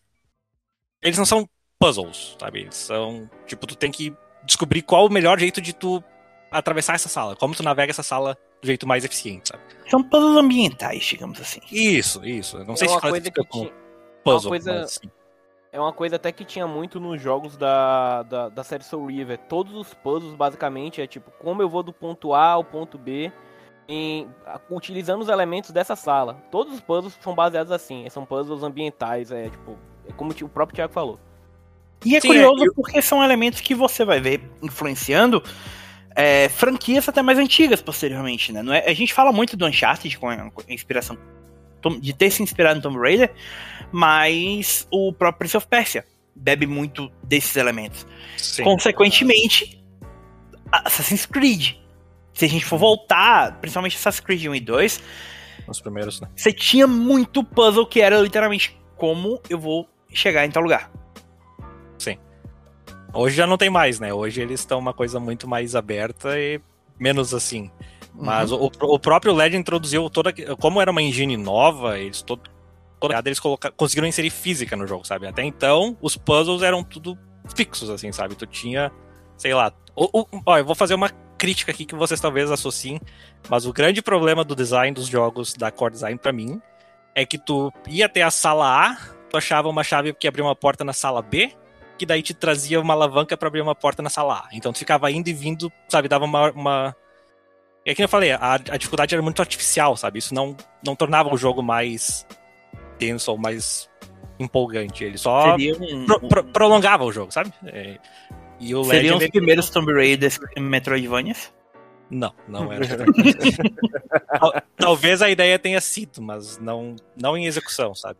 Era, uhum. era, só uma, era só uma coisa, porque se tu tira, se tu tira isso, daí acontece o que aconteceu com o Legend. O Legend, tu querendo ou não, é um jogo que dura 4 horas. Sabe? Porque ele é um jogo. Tu não passa duas vezes pela mesma sala. Tu vai sempre reto. E daí os puzzles são tudo. Tipo. São tudo ligado em física, sabe? Tu, tu, jogando uma caixa pra cima com uma gangorra, sabe? Coisas do gênero assim, pra tu depois chegar lá em cima puxar a caixa pra tu pular no lugar mais alto, coisas do gênero assim, sabe? Então era uma, eram coisas mais. Não, não quero dizer simplificadas, mas mais diretas, sabe? Era uma coisa mais linear. E essa é talvez o, o, grande, a grande crítica em torno de Legend, Anniversary e Underworld, dessa trilogia ali, é isso, sabe? A estrutura era muito. Perto. Quem gostava dos jogos originais pela questão de exploração, porque tu ficava andando em círculos procurando a próxima porta que abriu. Aqui não, aqui tu tava indo sempre reto, sabe? Tu não, não ficava muito tempo parado.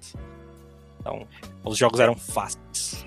Ele é. é isso aí, então, assim, pelo menos pelo que você tá me falando, que eu consigo ver que, tipo, Tomb Raider Legend, consequentemente o Anniversary e, e o Underworld, eles são muito mais aquilo que as pessoas acham que o Tomb Raider é do que os Tomb Raiders originais são. Possivelmente. Eu não sei qual que é a, a concepção Porque, global assim, da franquia.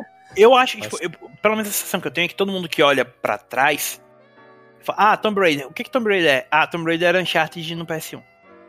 E o que que Uncharted assim, é? Não, vai em é. frente e pronto, acabou. No máximo você vai parar aqui, descobrir como é que você abre a próxima porta e vai. Entendeu? Isso, é. É, que nem eu falei, eu acho que o Legend foi o grande precursor, assim, pra Uncharted. A, a, estrutura do jogo é muito parecida, sabe? A diferença é que ali tu tinha um combate automático, sabe? Tu tinha mira automático, tu, tu não ficava escondido em cover. Tu ficava ali pulando e dando cambalhota e dando rasteira e escambau. Enquanto com o Uncharted, daí ele te colocava nas arenas de combate, sabe? Tu chega numa sala, tu vê a paredinha abaixo, tu sabe que vai ter inimigo. Ou seja, é... Uncharted é o filho da Lara Croft com o Marcus Phoenix. Sim! Essencialmente, sim. É, é realmente, tipo, acho que a básico é isso. E o Legend é um sucesso, não é um sucesso tão grande quanto o primeiro. Ele vendeu pouco mais de 3 milhões de cópias no, no lançamento. E eu tenho uma sensação um pouco estranha de olhar para o primeiro jogo que vem depois e ser um remake do primeiro. Qual é a lógica por trás do Anniversary? O tempo. De novo, não, é que assim, tipo, o Legend saiu em 2006. Em 2006 teria sido o décimo aniversário da franquia, certo? Certo. Então, como eles estavam lançando o Legend, é, eu não sei, ah, tem, tem uma treta muito maior por trás disso que vocês talvez não conheçam, porque, assim, a Core Design, nessa época, tava, tipo, era um esqueleto do que era, sabe? Eles estavam lançando jogos para PSP que ninguém nunca ouviu falar. Eles lançaram, tipo, uns dois jogos depois do End of Darkness e, sabe? Estavam lá, assim, só de eu não sei nem, nem, nem, nem como descrever a situação que eles estavam. Tentando sobreviver, Mas, praticamente. Isso, isso. Estavam se agarrando desesperadamente ao, ao, pouco que tinha restado. E daí, pro décimo aniversário, eles jogaram para eles a ideia de lançar o remake do primeiro jogo para PSP. Então, daí existe um trailer que vazou antes do anúncio do anniversary da Crystal, que era um remake feito pela. Tipo, não, não tinha ninguém da equipe original, mas era o estúdio original, sabe? Então, uhum. Daí, tecnicamente, tinha toda essa questão mais nostálgica por trás daquele remake lá. E só que tu olha aquilo, tu vê que é o mesmo jogo de 96, entendeu? É, a, tipo, a movimentação da Lara é totalmente tanque, sabe? É, é tudo travado. Até saiu, a, a, no começo desse ano, vazou essa build aí. E eu conferi, e cara, eu. Eu não sei, eu não acho que teria feito favores, tipo, sabe? Tanto a franquia quanto ao próprio estúdio. Não teria sido a redenção do estúdio depois do End of Darkness. Tipo, como curiosidade para um fã, beleza, legal. Mas como um jogo que seria vendido, não tava muito, muito aquém do que tava no mercado em 2006, sabe? Uhum. E daí, como saiu isso aí, vazou, aí dos, tipo, tirou isso aí, assim, menos de 24 horas do ar. E daí, uma semana depois, veio o anúncio oficial, sabe? Ah, a Crystal tá trabalhando num remake do primeiro jogo para celebrar os 10 anos da série. Então talvez a Crystal não tinha esse interesse em fazer o remake. Mas daí como tipo surgiu ali a tipo aquela faísca, sabe, aquela oportunidade, os olhos da eles lá, ó, opa. e segue o bonde, né? E nesse meio tempo tem o processo de venda da Core Design pra, pra Rebellion também, né? Sim, a, a Rebellion aí foi. Eu não sei se eles ainda estão nativa, mas eles acabaram. Rebellion responsável por um dos melhores jogos de 2020, Zombie Army 4 de Dead War. Ah, verdade, verdade. Eles também lançaram outro aí, um Strange Brigade, tá? Esquece que eu falei. Sim. Tá, de fato, eles, É uma eles estão das- nativos É uma das desenvolvedoras preferidas do nosso amigo Bruno Henrique Vinhadel. que está bem calado. Estou bem aqui. Estou em paz. Estou assimilando informações, mas sim, cara. Ah, eu, eu não sei se existe a Core Design. Não, não, a Core Design, a Core Design Por- deixou de existir em 2005. É, ela foi. Eu, eu lembro. Eu lembro de ler um lance com a, com a Rebellion lá pro The Evil Genius lá. Que é, na minha época de PC, é um dos jogos que eu mais joguei. Que foi da Rebellion, um estúdio interno, que foi por apropriação do restante de gente que tinha nos estúdios, e um era Core Design.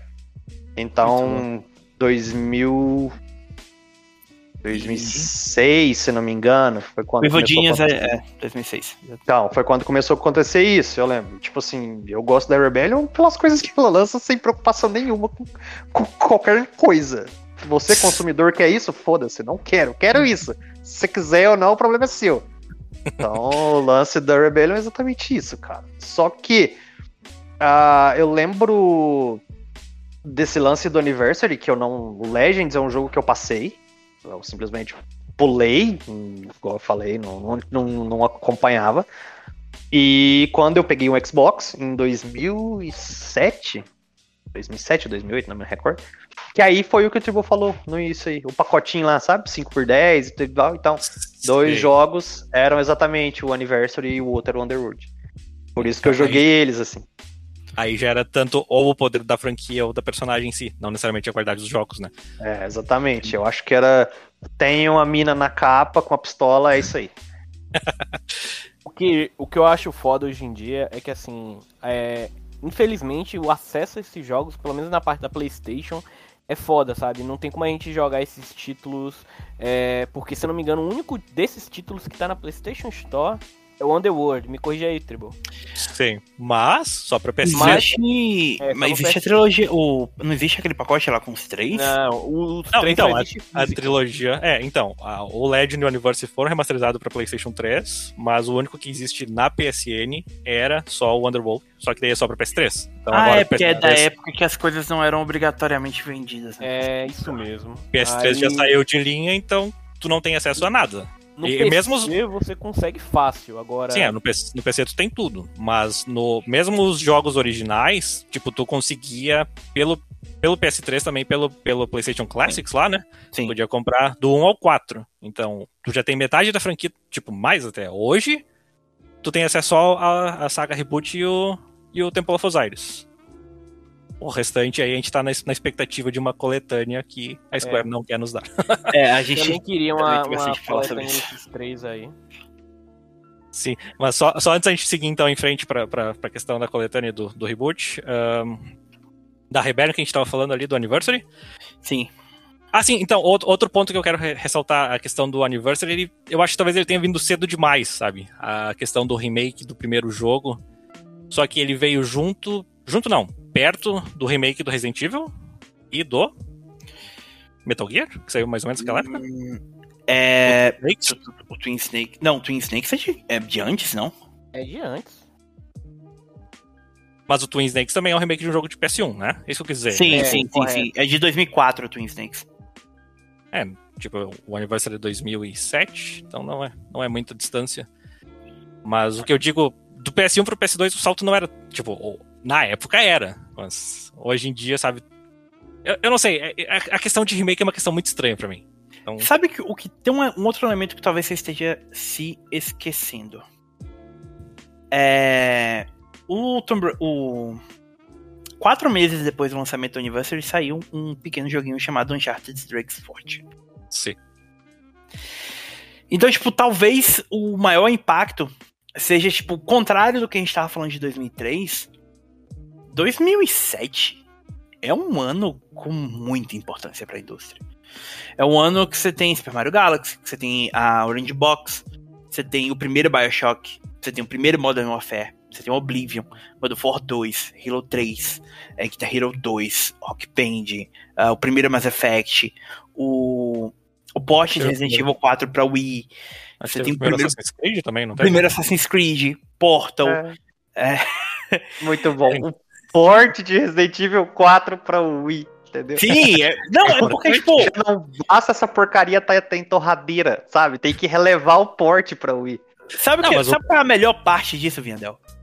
É o 12 jogo mais melhor avaliado de 2007. Meu Tipo, Deus. O jogo, a média desse porte é Uma 92. hora, uma hora a gente entra mais detalhes sobre isso, conversa, não é o assunto hoje, mas há motivos para isso. Sim. Bom, então, tipo, é um ano com um peso muito grande. E, assim, óbvio, a franquia ainda não tava sob o comando da Square. Mas até a Square tem um grande lançamento nesse ano, sabe? Que é a, o, o lançamento no ocidente de Final Fantasy XII e Final Fantasy Tactics War of the Lions, sabe? É, então você é, tipo, é o ano que saiu The World Ends With You pra, pra Nintendo DS. É um ano muito, muito cheio de coisas e talvez você lançar o Twin Snakes em 2004 para GameCube, em que não tinha mais quase nada pra jogar, Uhum. era ok. Mas você lançar um remake Tomb Raider num ano em que você tem milhões de coisas pra jogar, ninguém vai olhar, sabe? É, é tanto jogo, cara, que muitos a gente tem aí, tipo, Mass Effect, mostrando o poder de um RPG ociden- ocidental daquela forma, assim, sabe? Um negócio que ninguém tinha investido tanto, um espacial e tudo mais. Oblivion tinha saído um ano antes, Fallout, sabe? Pega assim, só RPG, por exemplo. Você vai ver o a quantidade de coisa relevante que tem. E, igual você falou, talvez só o remake nesse escopo aí, com tanta coisa, realmente é um negócio meio que, sei lá, décima opção de quem vai comprar um jogo. Tem uma, tem uma curiosidade, tem, tem outras duas franquias que eu não mencionei que começaram nesse ano também. The Witcher. O primeiro The Ah. Witcher e Crysis. Obviamente a franquia favorita do Vietnam também. Eu acho bom é que 2000. Foi, não foi assim, não. O aniversário é de 2006, não é? Que saiu no Xbox e Não, no. 7. 2007. 2006 é o Legend. Ah, é. E o Underworld 2008 ou 9? 2008. É, a gente já tinha 2008, caído no mesmo ciclo da Eidos, ó. Já tava Exato. analisando de novo. É, é o que eu ia falar, já é um negócio muito rápido. E quando a gente pega o Underworld saindo, eu joguei, achei legalzinho e tal, pra um Tomb Raider, mas eu joguei ele e depois eu fui jogar o Uncharted. Cara, você vê que se, se você pega o de 2007, o Uncharted de 2007, pro Tomb Raider de 2008, isso grosseiramente é só em números, é um jogo que tem suas similaridades, mas que é muito atrasado, cara. O Uncharted era um negócio que você via ali muito à frente, sabe? Como jogo, assim, grosseiro. Ah, eu- dois exploradores numa aventura tentando alguma coisa. Eu acho que tem um, tem um elemento aí que eu, pelo menos pra mim, diz muito sobre o que acabou virando esse período.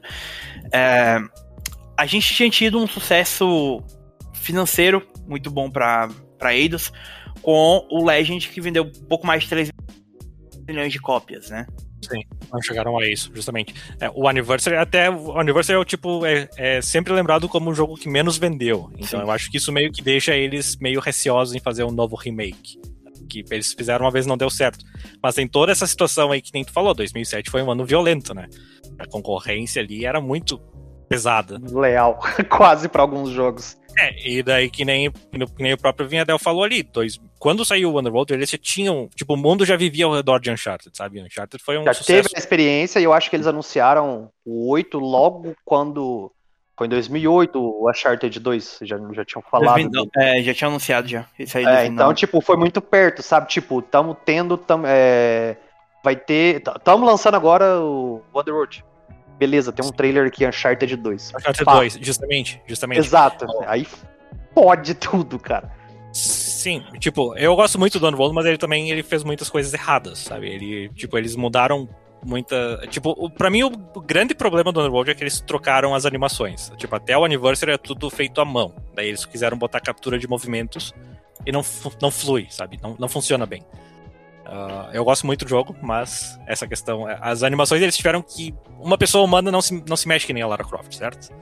Então eles tiveram que editar pra se adaptar pra personagem. E você colocar no contexto da Lara Croft desde 96 e as peripécias malucas e tudo mais, não faz sentido nenhum.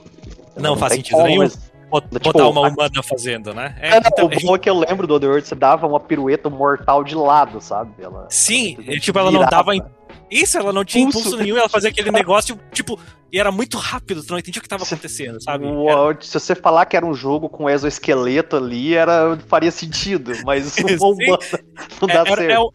É é- uma humana normal, é isso que eles querem que tu acredite. E daí, fazendo Exatamente. todas aquelas coisas que eles tiveram que editar, tipo, eles fizeram, pegaram uma ginasta profissional, fizeram a captura de movimentos, daí falaram, não, mas ela tem que ser mais rápida.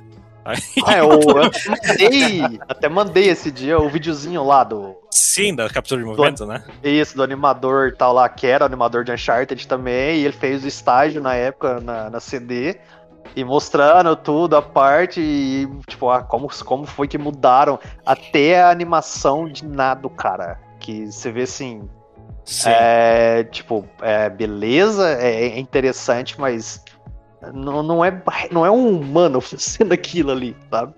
Sim, É. e, e, e entra a questão, é desnecessário, porque as animações eram boas, eram bonitas, só que daí, Sim. tipo, era uma tendência de mercado, né? Então, se eles continuassem com as mesmas animações, daí ia estar defasado. Só que ele- a, a progressão não foi natural, não foi orgânica. Eu acho que isso é uma coisa que a gente pode até aproveitar, tipo, obviamente a gente sabe que o Metacritic não era, não é lei, mas eu acho que a gente pode usar os números do Metacritic como referência um pouco pra, pra comparação desse período, sabe? Tipo, você tem o Legend, que tem uma média 82 no PS2, Xbox e PC.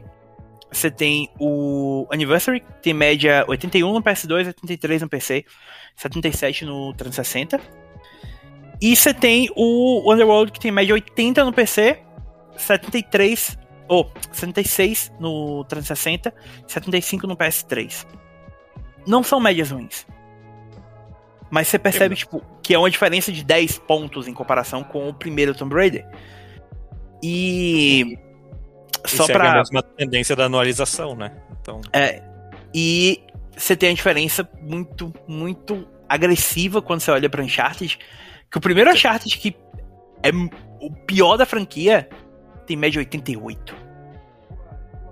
E tipo, logo depois você tem o Among Thieves, que tem média 96. Aí você tem exatamente a bomba, né? Eu acho que quando o Uncharted 2 sai e você pega o resquício lá do Underworld, vendo as placas, as mudanças e tudo mais, e você tem o Uncharted 2 de blockbuster ali, tipo, esse é o jogo de explorador definitivo.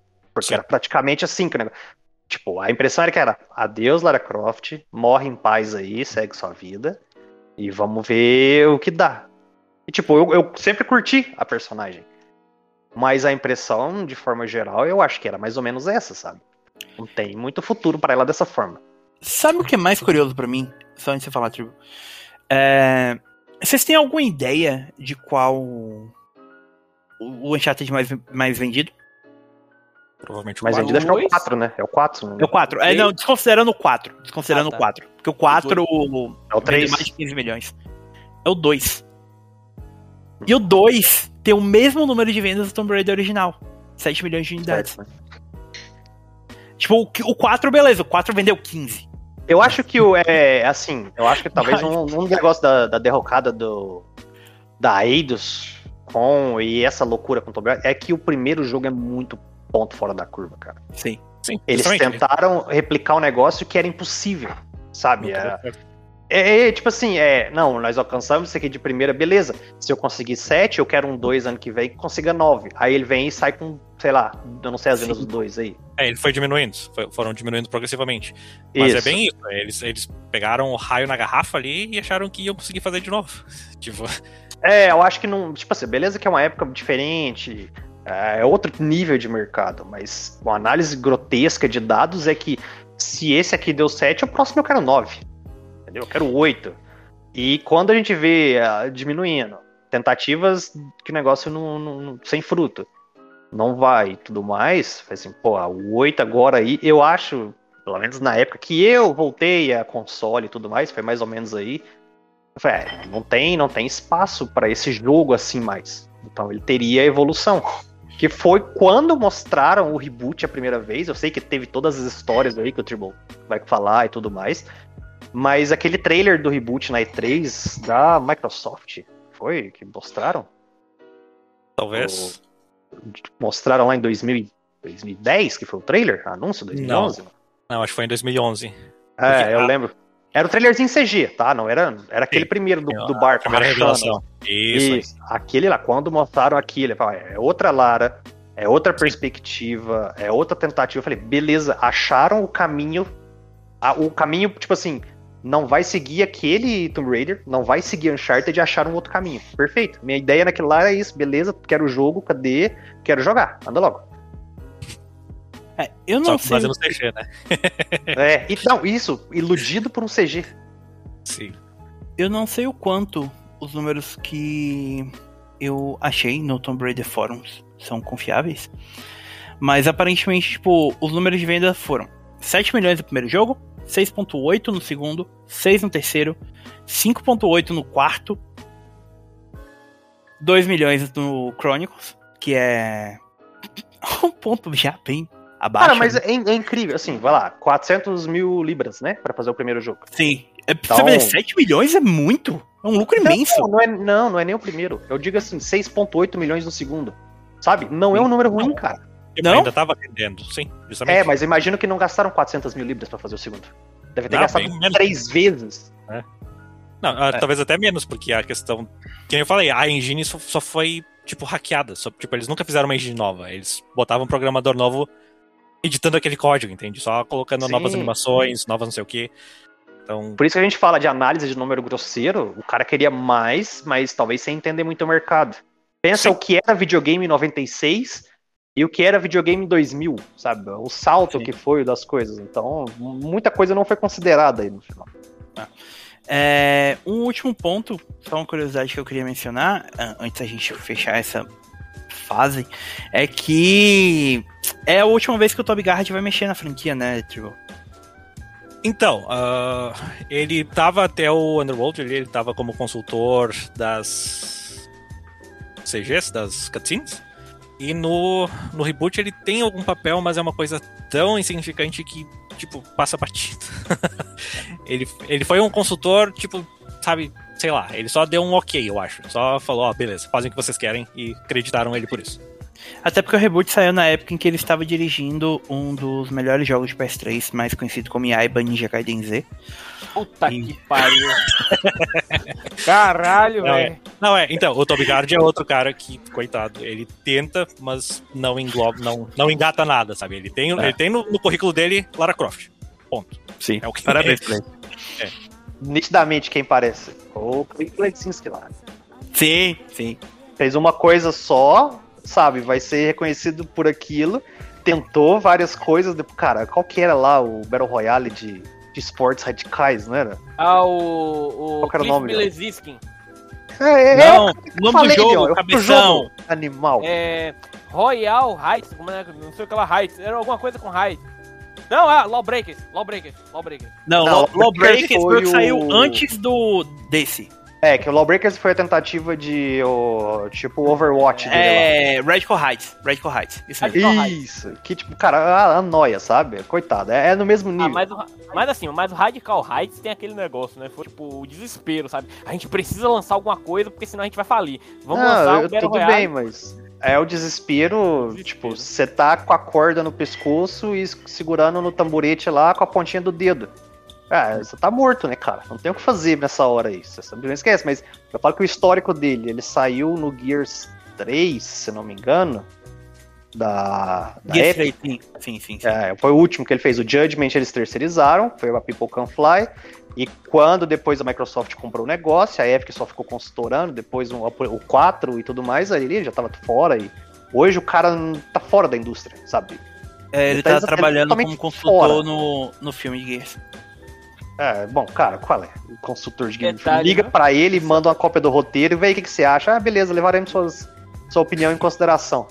Sim. Só É quero isso aí. lembrar que o Chris Blesinski é um grande crítico de jogos como jogos cinematográficos, viu? de você usar cinematografia em jogos. Eu só queria. Ah, tem uma outra comparação que eu falei do Toby Gard, que é uma pessoa até mais próxima de casa, digamos assim, que é o senhor David Jeff, né? Que fez duas coisas na vida e até hoje tá aí vivendo única e exclusivamente do nome que ele criou por causa de God of War e Twisted Metal. E falando O- besteira com frequência, inclusive. O criador do Doom, pô, sem ser o, o, o programador, o outro O cara, John Romero? John Romero. Ah, o John Romero pelo menos tá se esforçando também, né? É, é. Se esforçando, né? Mas o Daikatana não é um jeito de se esforçar, né, Thiago? Puta que pariu. Não, mas eu não tô nem. Porra, Daikatana saiu já tem um tempo, né? Eu tava pensando, por exemplo, no Empire of Sin agora. Ah, não. Ah, isso é de boa. Pelo menos ele tentou, né? Pelo É. menos. Tentando. Outro cara que trabalhou com a Midway, né? Inclusive. E com a Eidos. Possivelmente, né? Acho, que, acho que Daikatana era da Eidos, não era? É da Eidos, sim. Sim. Pronto. Ele e o um Anacronox lá. Bom, Mas isso aí. é- Vai, vai, é, foi bom. Não, esse foi um bom gancho, Leon, porque. De uma empresa que vinha cada vez mais desesperada por dinheiro, eventualmente ela ia falir. Sim. E a Eidos faliu. Né? Teve- é, ela foi adquirida, então, em em 2005 pela SCI, né? Como tipo, eu já tinha mencionado um pouco antes. Que é uma tentativa que não dá certo. É nesse período que saem esses jogos que a gente tava falando agora, né? O Legend, o Anniversary e o Underworld. E a Eidos é salva e é adquirida pela Square Enix em 2009, sendo transformada primeiro na Square Enix Europe. É, hoje ela- esse nome não existe mais, né? não existe mais essa marca Square Enix Europe. Ela é só Square Enix. E foi feita uma série de reestruturações, alguns estúdios foram fechados e basicamente o que, o que sobreviveu disso é a Crystal Dynamics, a Eidos Montreal, a Square Enix Montreal, né? Que eu acho que é um Uhum. estúdio de suporte, se eu não me engano, que tá fazendo É. jogo mobile. Mobile, isso. E a, um braço de publisher que é a Square Enix Collective, que é feita para dar suporte e lançar jogos independentes. É, que, assim, cá entre nós, até hoje, não- talvez o melhor jogo que saiu desse bolo tenha sido o. Caramba, esqueci o nome do jogo. O- Ou Forgotten End, ou. Outro jogo, esqueci o nome agora. Mas enfim, também não é nada muito grande. Tipo, eles têm o Circuito Superstars que vai sair agora, enfim. É... Então, tipo, a gente vê então, pela primeira vez, a Crystal Dynamics sob o braço de uma empresa que teoricamente era pra, pra dar é, segurança financeira pra ela, Financeiro. mas ela se junta à Square no período mais sombrio da história da Square Enix. Né, É o período em que a Square tava mal. Era uma Square que vinha com muita dificuldade por causa da do dano que a marca Final Fantasy sofreu ao longo do período Final Fantasy 13 e 15, né? E ela acaba começando a olhar para Tomb Raider como uma salvação. E Pobre a gente e a gente vê primeiro, acho que o primeiro jogo que sai é um jogo que pouca gente lembra, né, que é o Lara Croft in the Guardian of Light. Isso. 2010. E que é um jogo bem diferente, né, né, Drew? Sim, é, então, daí logo que eles, ah, a Eidos daí fechou, tecnicamente, em 2009 ali, daí a gente não, não tinha certeza o que, que vinha depois, né? Eu ainda lembro, quando saiu a primeira imagem do, do Guardian of Light aí, que todo mundo tava revoltado, sabe? Que a gente tá saindo do Underworld pra isso, sabe? Porque daí ele é um, é um jogo isométrico, ele é um jogo com uma, uma pegada totalmente diferente. Isométrico e co- co-op, justamente, era uma coisa completamente diferente do que tudo que já tinha antes, sabe? Só que daí, eu, eu não, não sei dizer qual que é a recepção geral, mas pra mim, quando esse jogo saiu, assim, foi uma coisa, cara, eu quero mais disso. Eu quero mais, sabe? Porque o jogo é, é muito bom. Eu não sei É, se vocês eu- jogaram. O Guardian of Osiris é melhor ainda, na minha opinião. O Tempo Temple of Osiris saiu, nesse- é, Tempo- saiu nesse of Osiris mesmo. perdão. 2014, justamente. Eu também concordo. Joguei, cara, Eu lembro nos fatídicos grupos de compra das contas de PS3 lá. Sim. Ah, tem esse joguinho aqui sobrando. Pô, Lara Croft, não tem nem Tomb Raider no nome. Ah, compra isso aí, vamos ver. Compre. Porra, legal. Cadê o próximo? Foi mais ou menos essa mesmo, a, experiência direta com o negócio. Sim, porque ele, é- ele é- pela questão do co-op, eu acho que ele tinha uma dinâmica bem diferente, né? Ele era uma Sim. coisa mais rápida, mais, tipo, mais, uma experiência mais contida, assim, não era uma coisa que ficava semanas jogando, era uma coisa que pegava e jogava uma sessão É, e tá, beleza. Você simples, a história, tipo, inventa qualquer coisa e te dou motivo É. pra jogar. Sabe? Não tinha. Gameplay é acompanhar gostoso, a profundidade dessa história e do personagem. Não, dane-se. Não, não, é, justamente. O cara pegou o artefato e vai atrás dele. Ponto. Exato, perfeito, perfeito. Não precisava de e mais. funciona. E funciona, justamente. Exatamente. E ele vendeu bem, né? Ele teve uma recepção boa, que eu acho que ninguém esperava. É um jogo que, pro que ele é, vendeu bem. E, tipo, talvez seja. é até uma coisa que. Que eu tenho um problema com essas IPs grandes, assim, que é um problema que o Bruno também tem. É que as pessoas têm dificuldade de aceitar esse tipo de experimentação. É. Sabe? Tipo, pelo que você mesmo falou, tipo, a recepção na época, quando foi anunciado, Sim. da, da É. fanbase foi terrível. Terrível, terrível. Que nem eu falei, a primeira, tipo, a gente saiu do Underworld lá, que era em terceira pessoa, daí, tipo, era um jogo de PS3, aí foi pra aquele isométrico, e daí todo mundo falava que era, tipo, Lara Croft for Kids, sabe? Era uma coisa. Eu não sei de onde saiu essa concepção. mas, enfim, Eu lembro de escutar era como se algo fosse- assim mesmo. é como se fosse um Tomb Raider Jr., sabe? Uma coisa pra criancinha. tipo, tipo, cara, que- sabe? Era, era horrível. Enfim, mas enfim, isso não mudou muito. Em questão, a comunidade é bem. Tipo, não, não recebe mudanças bem. De qualquer forma. Continua o mesmo lixo, né? Mas, Mas- tipo assim, não é só essa comunidade, sabe? Sim, Então, não, é isso que eu assim, digo. É, é a comunidade gamer, não a comunidade Tomb Raider. É, a Eu mudança, digo, se a galera qual- qualquer mudança nunca é bem-vinda. Nunca é, nunca É, é, nunca é bem, bem o próximo Uncharted, Uncharted Co-op. Que? Como assim? Sei lá o que, blá blá blá. Vai começar toda a história que a gente já vê Mas- há 20 anos ou mais. Eu O- tô falando por fora, mas acho que o próprio Lost Legacy deve ter tido um pouco de nariz torcido por não ser o Drake, não teve? Sim, Por ser, por não ser o Drake, por ser mulher e tudo mais, né, cara? Tanto que, não sei se vocês lembram no trailer de anúncio, o que que todo mundo falou que era. Era um jogo com o. Não, Sim. não, não. Mostrava lá a Chloe com encapuzada, a câmera sempre Sim. por trás dela, ela falando uma voz de mulher. Ah, o pessoal não era. assim. Exato, não era, não era uma voz característica da Chloe, você não, você não pegava o sotaque dela. E todo mundo, Tomb Raider, Tomb Raider, Tomb Raider, Lara Croft, Lara Croft, Lara Croft, vira, e a Chloe, aí, o quê? Então. É, sobre essa questão de experimentação, eu acho da hora que pelo menos o pessoal tenta fazer isso em Tomb Raider e a gente tem resultados legais, como foi também o Lara Croft Go, que eu particularmente gosto, minha namorada adora, ela sempre tá jogando, tá ligado? Sim, é. É, tá, mas o lance de experimentações, eu acho que é o que seria feito pro reboot, não é, Tribo?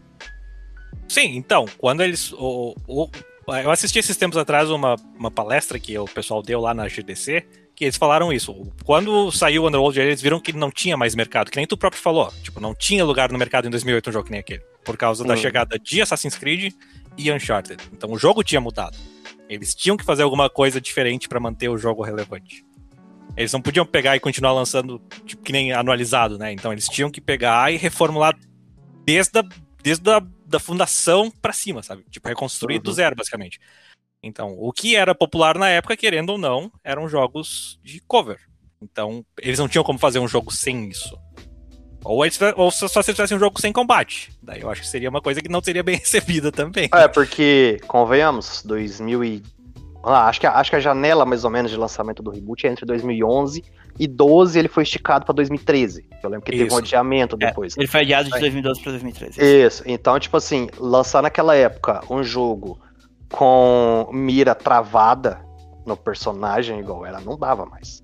Era impossível. Exato. E outro era que a gente tinha uma popularização cada vez maior do jogo cinematográfico. Você pega lá Mass Effect, Gears of War, Unch- ah, Uncharted. A questão daquele jogo que não tinha cutscene, aquelas cenas mirabolantes, malucas, tipo, sei lá, começava a, marcar um negócio meio defasado já. Então E- precisava mudar nisso também. E, e some isso também a questão de deles tra- tra- tentarem trazer uma Lara mais humana, mais. É, mas não era realista. isso, né? Esse é, é o ponto, não era isso. Deixa o Tribal É. falar. Ah, pode falar. Então, eu acho que isso foi tudo uma resposta mais indireta pra Uncharted. Tipo, isso é tudo especulação minha, tá? Mas eu acho que, que assim, se eles pegassem, só botassem um sistema de cover no Tomb Raider como ele era, ele não ia vender também, porque daí ele ia virar uma cópia descarada de Uncharted, né? Exato, exato. Então, eu acho que eles tiveram que repensar melhor o negócio, daí eles pensaram, não, quem sabe a gente começa do zero a personagem, a gente dá uma nova história pra ela, põe uma, uma situação diferente e foca na questão sobrevivência. Porque daí, querendo ou não, a, a biografia original dela, que não tinha impacto nenhum no jogo, é que ela ficou perdida no Himalaia, sei lá, uns 14 dias e sobreviveu sozinha só com a capacidade dela, entendeu? Ela era foda a esse ponto. Então ali eles botaram isso, trans- traduziram isso pro jogo, entendeu? Fizeram, tipo, mostraram essa ela se virando ali num naufrágio, numa ilha, sei lá, cheia de cultista, e ela se virando E- sozinha. Ela e a coragem dela, e a, e a Sam, né? A melhor amiga dela. Amor da vida dela. É... Cara, assim, eu acho que entre nós quatro, eu sou claramente o que tinha teve menos contato com a franquia até o reboot. Tá. É, A mudança de perspectiva com a personagem. Primeiro, devo admitir que meu olho passou a brilhar um pouco mais em direção a Tomb Raider pela mudança do nome que estava do lado do nome da Crystal Dynamics. Por motivos um pouco óbvios pra quem acompanha esse podcast, né? Então o fato de ter o nome da Square já, já era uma coisa que falava, tipo, ok, isso aqui talvez. Eu deva prestar atenção nisso aqui. Mas, obviamente, tipo, tinha também o fato de que Uncharted já tinha saído, eu sabia da importância da, da franquia Tomb Raider pro DNA do, de Uncharted. Mas eu, pessoalmente, olhando pro, pro reboot, eu digo isso pra vocês com, com muita tranquilidade eu acho o reboot, a forma como eles tratam a Lara enquanto pessoa humana, muito mais é, bem feita e com muito mais cuidado do que o Drake até Uncharted 3. É isso que eu, é, eu concordo, Thiago. É uma Por coisa até. Não, pode, pode falar. Porque assim, a. Meu maior problema com o reboot é porque o reboot tornou. É... Gerou a palavra da moda de 2013, que era dissonância ludo-narrativa. Mentira. E a moda em 2013 Era era flash no jogo. Verdade também. Era, era isso Mas- que eu queria falar. Também. o ano do arco. Gerou- é, foi o ano do arco e o ano de pessoas reclamando de dissonância ludo-narrativa. Ninguém nunca tinha reclamado de dissonância lu- lu- ludo-narrativa em videogames até aquele ponto. É impressionante. Mas em 2013 isso ali virou, tipo, o ponto, sabe? E. Só que se você desconsiderar essa questão da dissonância ludo-narrativa, a- o arco da Lara é um arco muito humanizado, sabe? Não o arco que ela usa pra matar pessoas. O arco narrativo da, da Lara. Ela. Você consegue claramente perceber o impacto que aquela experiência vai tendo nela e transforma ela em alguém que é muito mais do que só um sex symbol dos videogames. Ela é uma personagem muito melhor realizada.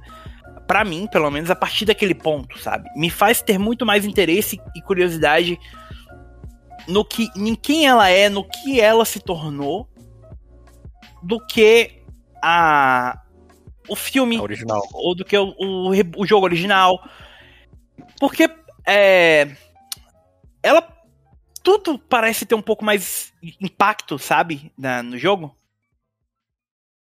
E, Ah, mas isso aí você já obviamente, tá falando do produto final, né, cara? sim, Porque assim, E- até chegar nesse ponto, de tipo ali, você tem a jovem adulta, Lara, exploradora, indo atrás das coisas do pai, mas o que foi antes disso até chegar? Que era o lance do Ascension, não era Tribo o nome? É, o Ascension é um caso meio esquisito. Era uma, Então, uma fase esse- exploratória. Isso é que é o lance que eu queria falar. Da onde eles foram arriscando até chegar no que foi o 2013. E por que, que a gente não teve o Ascension e teve o reboot 2013 da forma como ele saiu? Então, isso aí eu teria que pesquisar mais a fundo pra te responder certo. Mas não, eu mas acho assim, que o, Ascension tava tomando riscos muito grandes. Tipo, agora que- Nesse mês aí, a Crystal tava postando vários vídeos do que poderia ter sido, as versões alpha lá do tal do Ascension. E era uma coisa muito removida do jogo original. Tipo, não sei se vocês chegaram a ver, mas ela era tava andando a cavalo fugindo de um monstro gigante. Era tipo, era Shadow of the Colossus ali. Com um macaco, né, ainda. Eu lembro que? Isso, é. E daí E daí pensaram, pra, pra questão de humanizar ela, talvez ela ia ter uma companheira, deram uma criança pra ela. Daí tem, tipo, era- era a Lara do Underworld ainda, sabe, fazendo as acrobacias nas barras paralelas, mas com uma criança, sabe? Ela se jogava na barra, se girava e ficava pendurada pelas pernas, daí a criança pulava e pegava nas mãos dela, sabe? Era umas coisas, tipo, sabe? Eu não sei. Leon. Help! Então, talvez tenha sido uma questão disso. Esse sistema de companion aí talvez estava alguma coisa meio que em vibe que eles quiseram explorar. Mas, assim, honestamente eu acho bom que não foi pra frente. Tipo, eu acho interessante ver, mas eu não sei se sustentaria um jogo, entende? E, tipo, que nem eu- puxando. A, a gente joga o jogo pela Lara Croft, querendo ou não. Aí, o, todo, Sim. que a gente tava falando, ela sustenta o jogo, não é o jogo que sustenta ela.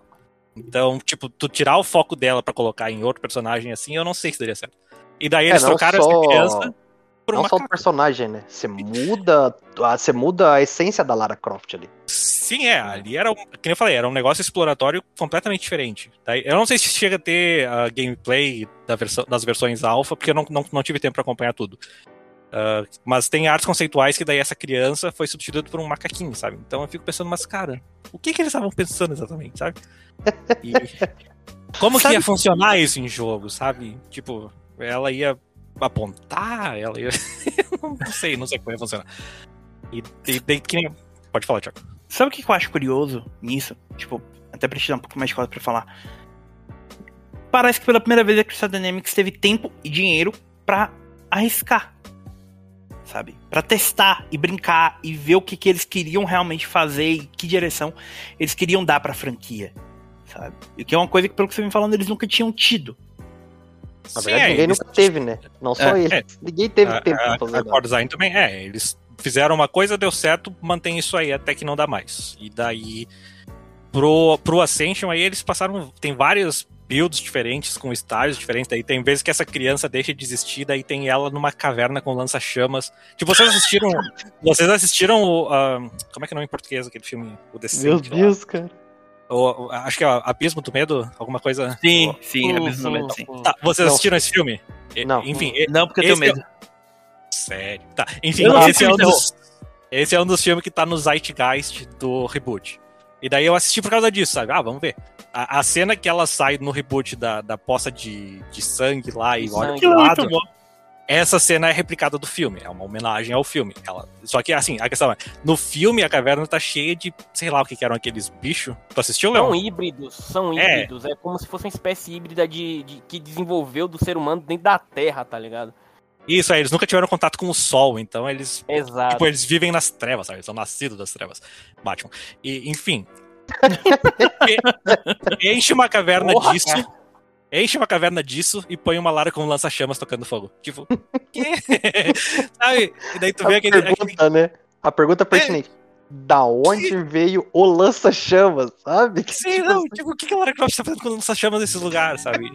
E daí, sabe, por isso que eu digo, é, eu acho que eles foram. Saíram tão longe do negócio que daí, em algum momento eles falaram, não, quem sabe, a gente, a gente volta um pouquinho aí. pé no chão, né? Vamos, É. vamos pisar aqui no seguro. O que que, o que que é o mer... Porque assim, eu acho que o reboot, igual eu falei, eu fiquei, gostei quando mostraram o trailerzinho CG. Aquilo já me encaminhava tudo. Quando começaram a mostrar o jogo em si, o reboot, ah, beleza, é uma recontagem da história da Lara numa versão moderna. A partir dali, eu, tipo assim, eu perdi aquela, aquela ideia de que estão estão mostrando um negócio diferente, um outro caminho. Beleza, não é isso. Não é o que eu pensei primeiro naquele trailer CG. É uma versão moderna da Lara seguindo a tendência da indústria. Porque Survival, Arco e Flecha, a campanhazinha mais semi-aberta, semi-linear, mais ou menos assim. é, era o lance da época, sabe? Não é um negócio muito. Não tem muito. de- como vou dizer. Coisas muito inimagináveis pra franquia, como seria o Ascen- o Ascension por aí. Então é uma- mais pé no chão, é uma versão atualizada e que, beleza, pode dar certo. E no final, cara, quando saiu, comprei na logo no lançamento o negócio, joguei e curti pra caramba. Sabendo o que seria. É uma puta. É um dos meus jogos puta preferidos de PS3. PS3, sim. É, uma tá puta no meu top de 10 origem, lá de cara. PS3, cara. Mano, esse jogo mexeu tanto comigo que eu fiz um MV desse jogo, cara. Eu fiz um Ah, eu- claro. É sério, é sério, cara. É sério, literalmente. Esse jogo. Mano, é. O que eles Leon e as MV, logo volta a história lá de que a menina que foi atrás dele por causa das MV e sei lá o que, quase deu treta e sei lá mais o que. Sim. Essa menina virou minha namorada. Exato, por isso que deu treta. Deu treta. Enfim, mas, mas sério, é, toda a questão de humanizar a Lara, de fazer toda essa história de origem, é, um, é, é, é, é uma forma tão sensacional de você criar uma personagem forte, sabe? Que eu, eu lembro quando eles anunciaram o Rise of Tomb Raider, com o primeiro trailer, que é um trailer que ela tá falando com um psiquiatra, um psicólogo. Uhum. Cara, e aí ele fala assim, e o que é que. O que, é que isso significou pra você? O que é que. É algo assim, né, né, Tribo? Aí ela fala assim, é, isso me fez. Isso fez com que eu me tornasse quem eu precisava ser. Cara, aquilo bateu tão forte, sabe? Aquele trailer é tão da hora que, que você percebe assim, poxa, essa mulher passou por tudo isso, ela sofreu tanto, mas. Olha o que ela, ela se tornou, sabe? Olha, mano, é, Eu, infelizmente, Leon, preciso discordar, porque esse trailer pra mim foi uma grande decepção. Porque no final aparecia lá, exclusivo para Xbox. Xbox. É, a gente vai É. chegar nesse ponto daqui a pouco. Esse é o ciclo, ciclo Só Tomb tem um- Raider. sabe? Só tem uma Esse última foi coisa que eu o queria ponto falar em sobre isso. que eu vi o trailer e falei, que beleza, cara. O jogo de 2013, sucesso, bom, tá lá, exclusivo para Xbox. Aí eu joguei o negócio pra cima e falei, foda-se essa porra toda, não quero saber dessa merda mais. Não, só deixa o Thiago falar das vendas. Vamos lá. É... Não, antes só só de falar das vendas, tem uma outra coisa que eu, que que eu acho que a gente pode olhar de forma um pouco pro macro, né? Do. Que foi a- o começo da Square Enix Europe. Que ela é, parece muito. A sensação que eu tenho olhando pra lista de jogos parece muito que foi tipo. Não, vamos reiniciar tudo, vamos apagar o que aconteceu, vamos deixar o que aconteceu, não apagar, né, mas vamos afastar um pouco as coisas que vieram antes e a gente vai começar essas franquias de um ponto nosso. Que quando você olha, tipo, Deus Ex Human Revolution, ele tem referências ao Deus Ex original, mas Muito dourado. É, é ele, entende? Boa, É boa. realmente muito dourado, aquele jogo é muito dourado. Muito, ah, você não lembra quantos artigos Sim. saíram na época? Sim. Eu lembro que teve um acho que do Polygon, do Kotaku, eu não lembro. Que Deus Ex, beleza, não tem o apelo comercial porque é um jogo muito dourado. Cara, quando eu li aquilo, eu fiquei. Não, você tá de sacanagem comigo, né? Aí mostraram o cara do PC que fez o modzinho lá, que sei lá o que, corrigi- corrigiu, entre aspas, a gama lá de cores do jogo. Ah, o jogo não é mais dourado. Aí tá lá no artigo. Essa é a verdadeira experiência de Deus Ex de One Ah, Sem tanto dourado. Aí eu larguei de mão daquilo lá, cara. bom. A gente tem o Deus Ex Human Revolution, a gente tem o Hitman Absolution também, que é. Apesar de Hitman ter uma história que vinha sendo contada, tal, eles meio que, tipo, cortam ali e tem- começam a recontar a história do. do É, aí, aí a gente tem outro problema, cara. Porque Richman, é, aí já é outra coisa que É. o nome chama Bloody Money. Então, Calma. Um segundo, a gente vai chegar. Aonde eu- vocês vão ver onde eu quero chegar. E você vê que esses jogos foram sendo bem recebidos, né? O Hitman Todos com rece- é, assim, aceitação de crítica, assim, boa, cara. Não- Nenhum deles foi um, um desastre. O Human Revolution vendeu bem, o Absolution vendeu bem. A gente tem um outro jogo nisso aí que não é uma franquia clássica, mas que é um dos melhores jogos da história da Square Enix, que é Sleeping Dogs. Eu ia achei que você ia falar Kane Lynch. Talvez Just Cause 2. É. Mas tava falando do, do Sleeping Dogs, que é um ótimo jogo também. E pra mim o, o reboot é o ápice disso. Porque, e inclusive é o jogo que vendeu melhor, né? Até 2017 ele tinha vendido 11 milhões de unidades. Imagino que tenha vendido bem mais depois com o acréscimo da, do remaster, né? Então, Definitive É um- Edition. Definitive É, Edition, então, né? é, ah, tipo, diz que o- o jogo quebrou recordes das primeiras 24 horas, né? Tipo, ele foi o jogo que mais. ah, Ele atingiu acho que um milhão, de, um milhão de cópias em 24 horas, uma coisa assim, né? Sim, sim. E, e daí, tipo, um mês depois a Square falou que não foi o suficiente. Das primeiras 48 horas, na verdade. É, e, e daí no ano seguinte, em 2014, quando eles fizeram o remaster, daí a. Tipo, a Square falou que agora o jogo tinha se tornado É. prof- profitável. Profitable. Só pra dar datas específicas, tipo. é, ele foi o segundo jogo mais vendido de março de 2013, atrás exclusivamente de Bioshock Infinite. Ah, foi o maior lançamento da história. Ai, tá, desculpa, gente. Foi o maior lançamento da história do Reino Unido, superando a marca estabelecida por Aliens Colonial Marines Tá fuck. E depois sendo quebrado, a recorde que seria quebrado por GTA V, né, obviamente. Ah, foi o jogo mais vendido digitalmente da franquia, quebrando o recorde de Danger of Darkness, provavelmente foi o único jogo que foi vendido digitalmente da franquia antes, por isso o recorde, né? E ainda assim, no dia 26 de março de 2013, a Square Enix disse que, apesar do jogo ter vendido 3,4 milhões de cópias, é, no primeiro mês, essencialmente, ele não tinha alcançado as marcas de vendas previstas. É, a Crystal Dynamics precisou depois falar no mesmo mês, na mesma semana praticamente, que tinha sido o lançamento mais bem sucedido da história da franquia, tinha estabelecido recordes e tal. É, Muito bom, quando a eu- desenvolvedora tem que vir questionar a publisher, né, de forma... exatamente. Esse, É. qual foi o primeiro desse jogo? Acho que foi o Absolution que você falou, né? 2010? O Absolution? O Absolution 2012, 2000 e... Ah, você falou o Hitman, né? Essas- Não, não, é, é isso. Dessas, 2012. Novembro de Tá, 2012. então o Deus Ex foi 2012 também? 2011? Deus Ex é 2011. Então, Mas- beleza.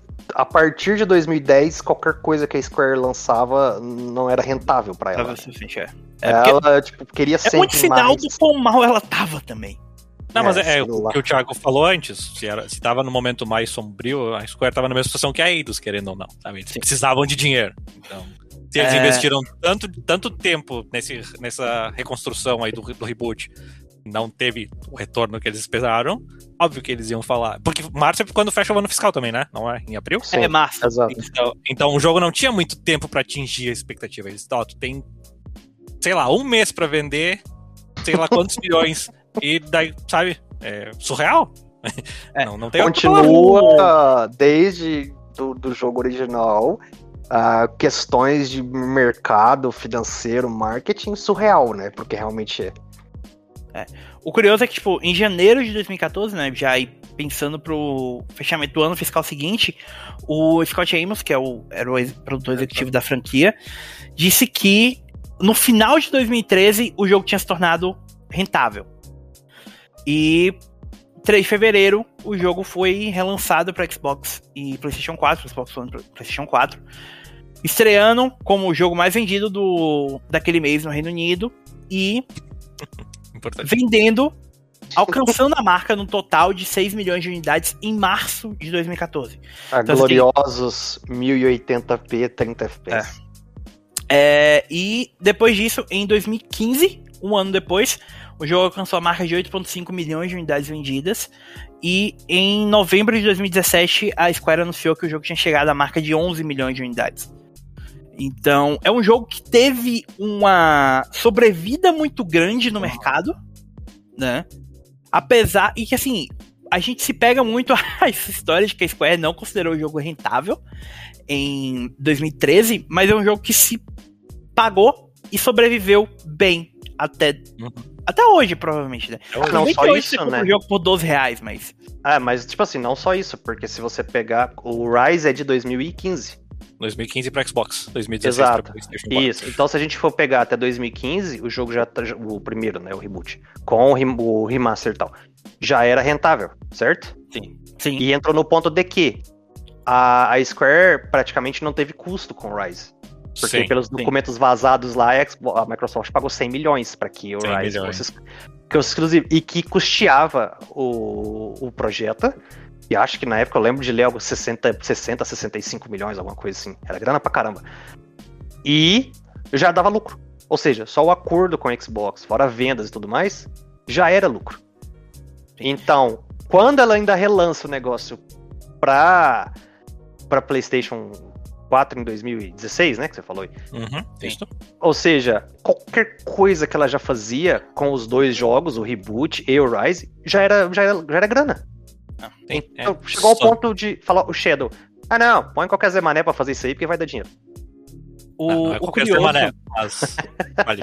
A gente chega lá. O curioso é que, tipo, eu acho que o lançamento do, do Tomb Raider meio que marca a virada de uma série de decisões estúpidas da Square envolvendo o, o lado ocidental dela. Porque a gente tem nessa, na sequência a Eidos Montreal fazendo Thief, em Putz. conjunto ao período que eles estavam fazendo Humankind Divided. Mankind Divided. É, Você tem aí o. Um sucesso inesperado, que é o Life is Strange, feito pela Don't Nod, mas que vendeu bem e tal, mas eu, tipo.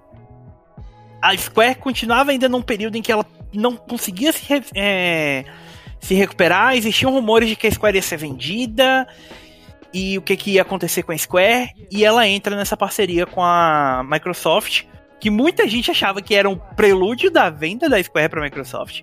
Até hoje acha, hein? Ah, quanto mais, é, Ah, quanto assim. mais as coisas mudam, mais elas continuam as mesmas. É, até hoje não, não a Square, né? Mas pelo Ah, menos a Crystal desenvolvedora, a Crystal agora é a, a notícia do momento é que tá quase. A Microsoft já deve ter comprado, né? E a Sim, gente eles só não estão sabe. desenvolvendo, estão ajudando a desenvolver lá o Perfect Perfect Dark, Dark, né? Dark. É, então, E a Crystal acaba trabalhando exclusivamente em Rise of the Tomb Raider para Xbox 360 e Xbox One. Sim, então, tu falou que é um período que marca a mudança, decisões erradas, mas eu não sei até onde esse acordo foi benéfico, porque mesmo que o jogo, mesmo que eles não merecem nada, eles já tinham lucro, Não, é, o que eu causou falo um estrago na erradas imagem, né? é no sentido, tipo, da questão de, Exato. tipo, fazer tudo por dinheiro sem se preocupar o impacto que Ah. aquilo teria na, na marca e no nome, Então, sabe? entra o ponto em que a gente sabe que o reboot deu certo. Sim. Então, talvez, isso, pensando no, no que eles poderiam, os executivos e suas ideias mirabolantes, possam ter pensado é que vai dar certo. É sucesso, gente. A gente sabe internamente Confia que é um negócio. É, mas assim, é aquela. A gente sabe internamente que é um negócio temporário. Isso vai chegar no PlayStation uma hora. Mas, mas, agora a Sim. gente não pode revelar isso. Então, Esse ponto aí, esse, essa questão aí que eles não diziam, só diziam exclusivo. Cara, tipo, uhum, até hoje é, é, é um trauma isso aí, porque daí eles- ninguém podia dizer nada, sabe? Era os NDA absurdo ali, sabe? Daí eu, eu acho que é, foi justamente por causa disso que eles fizeram o Temple of Osiris, sabe? Ah, se a gente não pode lançar o Tomb Raider pra eles, vamos pegar e fazer um jogo aqui de, de orçamento menor. Tipo, o Temple of Osiris foi lançado e, e acho que foi produzido e lançado dentro do mesmo ano, sabe? Ele era um jogo de escopo muito menor do que o, o próprio Guardian of Light. E eu gosto muito. Mas é- é- era, era, era grotesco tu pegar o cara chegar e falando: Ah, tu não vai poder jogar o Rise, mas tu pode jogar esse outro aqui. Tipo, Me lembra o Don Metric lá com o lançamento do Xbox One. Se você não tem internet, você pode usar o Xbox 360 ainda, sabe? então, sabe? Sabe qual? E pra mim tem uma outra coisa que é uma outra decisão extremamente estúpida relacionada ao Rise. Vocês se lembram do que, que saiu na mesma semana que o jogo? Fallout? Fallout Faço 4, Call of Duty Black Ops 3 e FIFA 16. Sim, mas assim, ó, isso eu, eu, eu tô pra dizer. O que que saiu junto com o 2013 ali, Mendel, que tu falou? O Bioshock, né? Cara, foi um puta do ano, porque The Last of Sim, Us. sim, não, não. Eu, eu Não, digo, mas, que eu tipo- digo na mesma semana. Na mesma semana. O Bioshock Infinite saiu em março, né? No mesmo, no mesmo mês que o, o reboot. Sim. E daí É. o Rise tava competindo com Fallout 4. E daí o Shadow, eles anunciaram, ó, vai sair em setembro. Daí 15 dias depois a Insomniac foi lá e falou, Sucker Punch? Não sei. Spider-Man sai em setembro. Então, sabe? Tipo, ele sempre tem uma concorrência muito pesada, entende? Então, tipo, a, a- a- franquia por si não tem mais tanto peso no nome. É, é, é o que eu ia falar. Se você tiver que considerar suas, seus lançamentos e suas concorrências assim dessa forma, ela, a franquia não, não consegue mais viver desse ponto sozinha, que eles vão ter que começar a lançar. É, eles vão ter que começar a lançar jogo em período que ninguém lança mais nada. Sim, Entendeu? mas Sei aí lá, que tá. abril. Não, não existe mais isso. Tipo, Podiam mas lançar esse o- ano. Esse ano não tem nada. Mas É. aí, tipo, esse ano eles também não tem nada pra dar pra gente. Sim, mas aí você imagina, amanhã eles anunciam. Não, a gente tem um jogo novo, fevereiro de 2022. Aí você vai imaginar, pô, mas aí a decisão é estúpida, né? Sim. Não, mas daí, daí tu vai ver que até dezembro daí ah, vai sair algum. Ah, em fevereiro de 2022 vai sair Wolverine. sabe? E, e daí, sabe? Tipo, eles, eles não tem como voltar atrás e falar, ah, a gente vai ter que lançar em março. Não, Mas É, sim, vamos sim, dar uma você entende que, tipo, março de 2013, pelo menos você teve um espaço de três semanas até o Bioshock. Ok. Você lançar no. Tipo, Não, no mesmo dia, né? O Fallout. tudo bem que você não vai conseguir evitar todo mundo. Mas, porra, no mesmo dia do Fallout, É. Call of Duty. Tá, mas isso me, me, me faz pensar numa coisa, cara. É, seria o sucesso do reboot causador dos mesmos problemas, que o sucesso do original tenha, sei lá, tenha uma relevância assim. Tivemos o original com sucesso e depois tocaram foda-se, vamos ver se dá certo. O reboot deu certo. Vende a exclusividade, ganha grana, faz lançamento sem pensar muito, marca as datas malucas e tudo mais. Sei lá, porque o reboot deu certo, mas o Rise, como jogo, já é abaixo. Pelo menos em, em parte, assim, que eu não joguei. Até hoje tá aqui no Hall da Vergonha, o Rise e o Shadow. Decepcionado com você. Sim, eu sei, eu te decepciono, por favor, não me mate, não deixe ser meu coleguinha. Ele vai platinar Mas- Black for Blood pra compensar. Ah, Deus. Mas eu penso assim que, como jogo, o Shadow também já é abaixo do original, por tudo que se fala. Sim. Ó, É- é já eu não sei, né? começa o Só mesmo. uma coisa. Só em questão de recepção da, da mídia, o Tribal pode falar melhor sobre o jogo depois. O Rise tem a mesma média no Metacritic, 86, do, do reboot. O Shadow tem média 77 no PC. 75 no PS4 82 no Xbox. É tipo. É uma queda vertiginosa do Rise pro Shadow. Sim, é, então, eu acho que o Rise mantém a mesma média só por causa do fator exclusividade e daí a questão do acabamento tecnológico, sabe? Sim. Ele nunca vai ter o mesmo nível que o Uncharted, mas a questão é o Rise é um jogo muito bonito, entende? Pra Mas me- 2015. nos fale mais, nos fale mais sobre o Rise, então, tipo. Conte para as pessoas que não jogaram. Tipo, eu e o Thiago, o Leon, acho que Sim. jogou. Ah, o, o reboot, então, de fato, ele deu certo, né? E daí eles pegaram aquela forma do reboot e começaram a construir em cima. Então, o sistema de crafting lá, que era um negócio bem superficial, eles aprofundaram. Tive que mais que eles mudaram. Ah, as tumbas do primeiro, do reboot ali, eram uma sala, sabe? Tu entrava lá, tinha uma... Tinha um sarcófago, sei lá, tinha alguma coisa. um- Tipo, era só um puzzle, sabe? A sala era só um puzzle. Daí eles, eles aumentaram isso, eles... E, e a questão que tu tinha falado ali do mundo semi-aberto, né? Então eles pegaram e construíram um negócio ainda maior pra, tipo, sei lá, é que nem eu falei, eles pegaram a base de 2013 e construíram em cima. Então eles, essa foi a evolução, por assim dizer, do jogo. Não, não mudou muito, sabe? Então, essencialmente era o mesmo problema que a gente tinha lá nos anos 90 e depois em 2006, 2007, 2008. Eles estavam trabalhando basicamente no mesmo jogo, mas construindo em cima dele. Não estavam revolucionando a fórmula. Mesmo porque eu acho que nem teria o que fazer, né? É uma continuação. Eu não sei se teria que ter essa expectativa surreal. É, acho que assim, a gente, galera pelo menos exige muito essas mudanças mirabolantes, mas tem que ver que pra empresa arriscar cada jogo ignorando o sucesso dela também é loucura. Então, deu certo? Vamos, vamos investir nisso aqui ainda mais um pouco, melhorar, expandir, que é o, é o, é o, o caminho normal da coisa. né? Sim, eu acho que é o caminho mais garantido pra eles terem um, um caixa pra depois fazer uma coisa mais louca mais pra frente, né? Alguma coisa mais, sei lá, lançar uma IP é nova ou, ou desenvolver alguma coisa diferente. A gente já sabe o que vem depois disso aí, pela Cristal. Chegaremos lá também. Chegaremos lá. O o Leon ia compartilhar o que, que ele acha sobre Rise. Chegou a jogar, Leon? Gostei do Rise, não joguei o Shadow. O meu problema com o Rise. Ai. Muito gelo. Caralho. Eu, como apreciador, como um grande Qual é apreciador o desse jogo? skill, O Watchwater lá, que pias. Ah, Qual que é? É Pokémon o Pokémon Ruby, Ruby Sapphire. É, parabéns, Ice. Leon. Chuva de ice. 7.8, Não. tipo Matias. Mas, tipo assim, ó, eu, como, como eu gosto de. Como a gente não tem esse, esse clima no Brasil, esse ano a gente teve um, dois dias, né? Que vocês acham que foi chuvisco, mas enfim. Sim.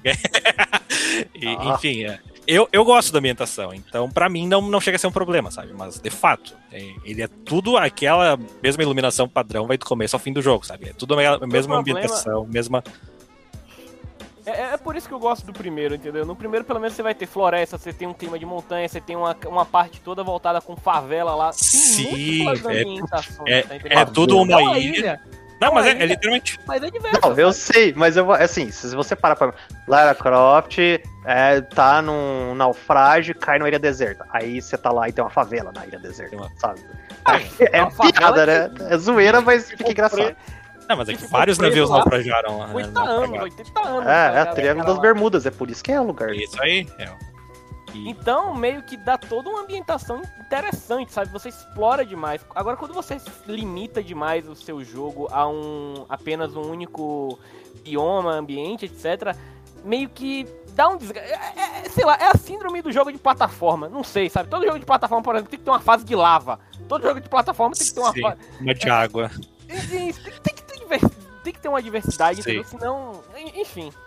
Não, mas e aí é até um, é um ponto que eu vejo reclamarem. O outro é que a evolução da Lara no primeiro jogo não, Não tem grande. É, não Sim, tem grande ela- reflexo no Rise. Ela não Ah! carrega, justamente. Tá, vai, fale. Não, só, só antes de trocar, o, o- tipo, o Leon ali falou da questão do ambiente ser sempre o mesmo. e Isso ajuda, tipo, que nem eu falei, o jogo ele pegou a base do, do primeiro e construiu, sabe? Eles começaram a aumentar tudo que dava. Então o jogo é, é- é significativamente maior do que o primeiro e se mantém na, me- na mesma ambientação.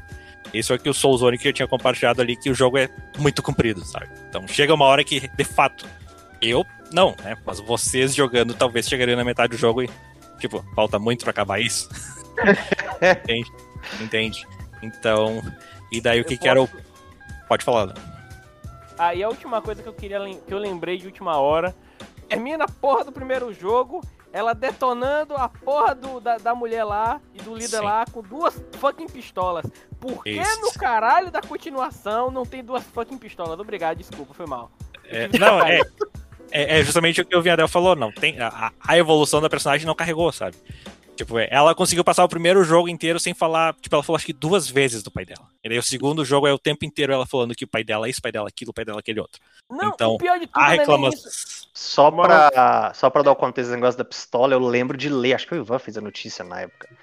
Quando isso aí e tal, e por que que perguntaram isso do lance das duas pistolas, eu acho que o diretor, o produtor, sei lá, falou que a- o final do primeiro jogo é só um momento corriqueiro. Quer saber? É um negócio Mano, de acaso. Mano, é, é tão corriqueiro que pra todo mundo que jogou o primeiro jogo sabe que as porra das duas pistolas foi do cara que basicamente foi o mentor dela lá. Isso! Então tem todo um simbolismo dela aqui. Tá?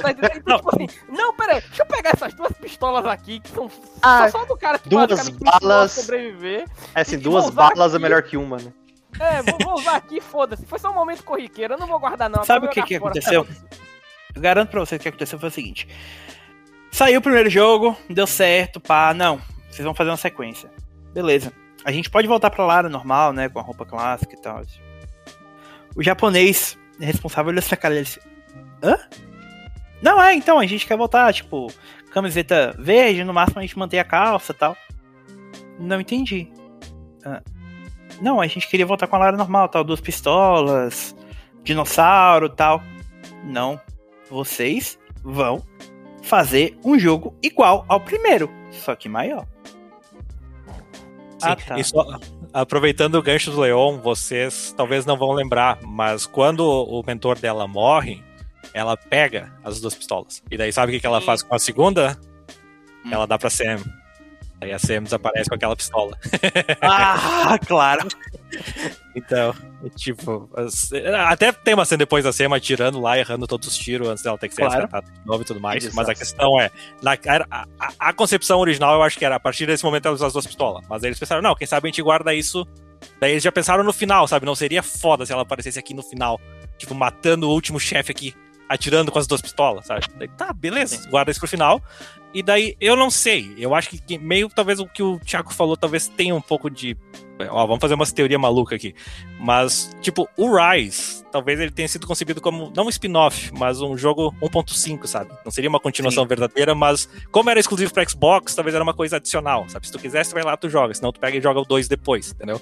Eu não sei, não, não, não um pacote de expansão, mas uma, tipo, uma história... Mas é, eu acho que é muito trabalho pra ser julgado como um ponto 5, assim, sabe? Não, então, mas justamente, daí eu acho que acabou crescendo demais, e daí eu não sei, eu acho que eles acabaram se perdendo, se perdendo na ideia, e daí falaram, não, tipo, talvez ela não precise mais das duas pistolas.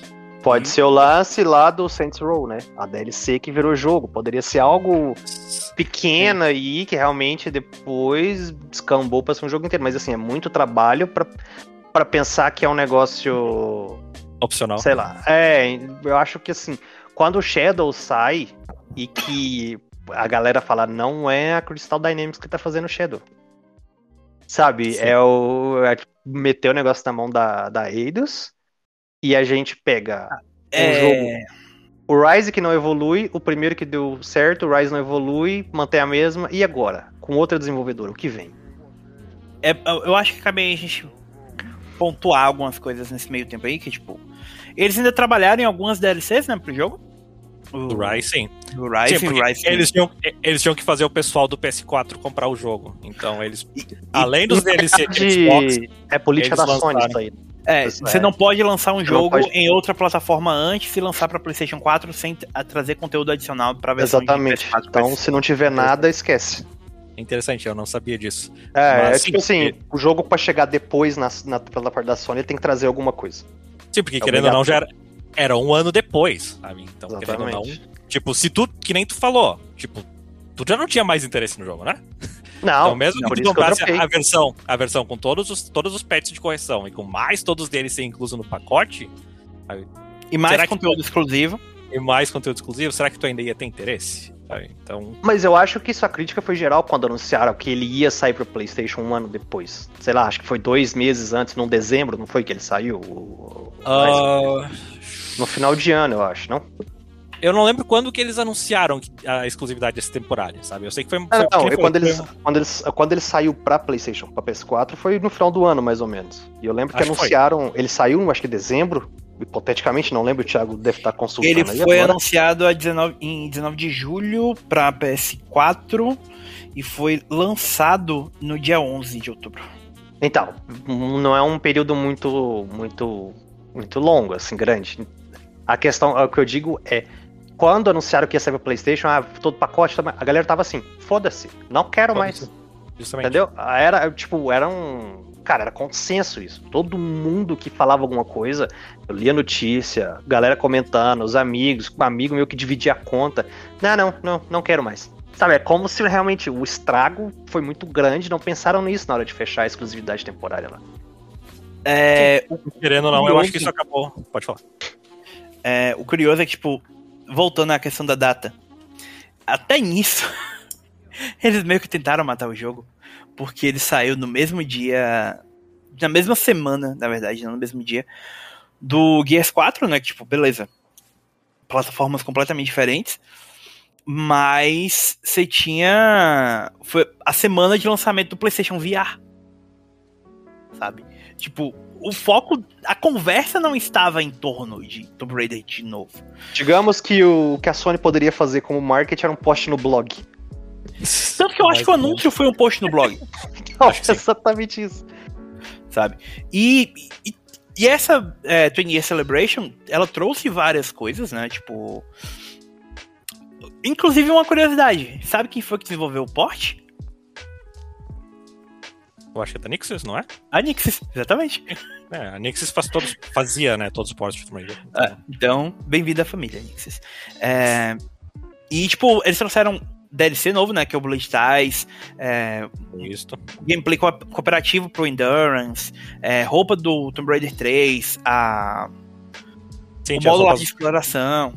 tinha as skins clássicas também que eles botaram nessa edição. Eles tentaram lançar muita coisa. é, teve o suporte a PlayStation VR que era exclusivo. Só foi ser adicionado pro Vive e pro Rift em 2017. Então, houve todo um trabalho de tentar tornar essa edição chamativa para jogadores de PlayStation, porque assim, a gente não tocou no principal problema. Tomb Raider não tem um DNA no Xbox.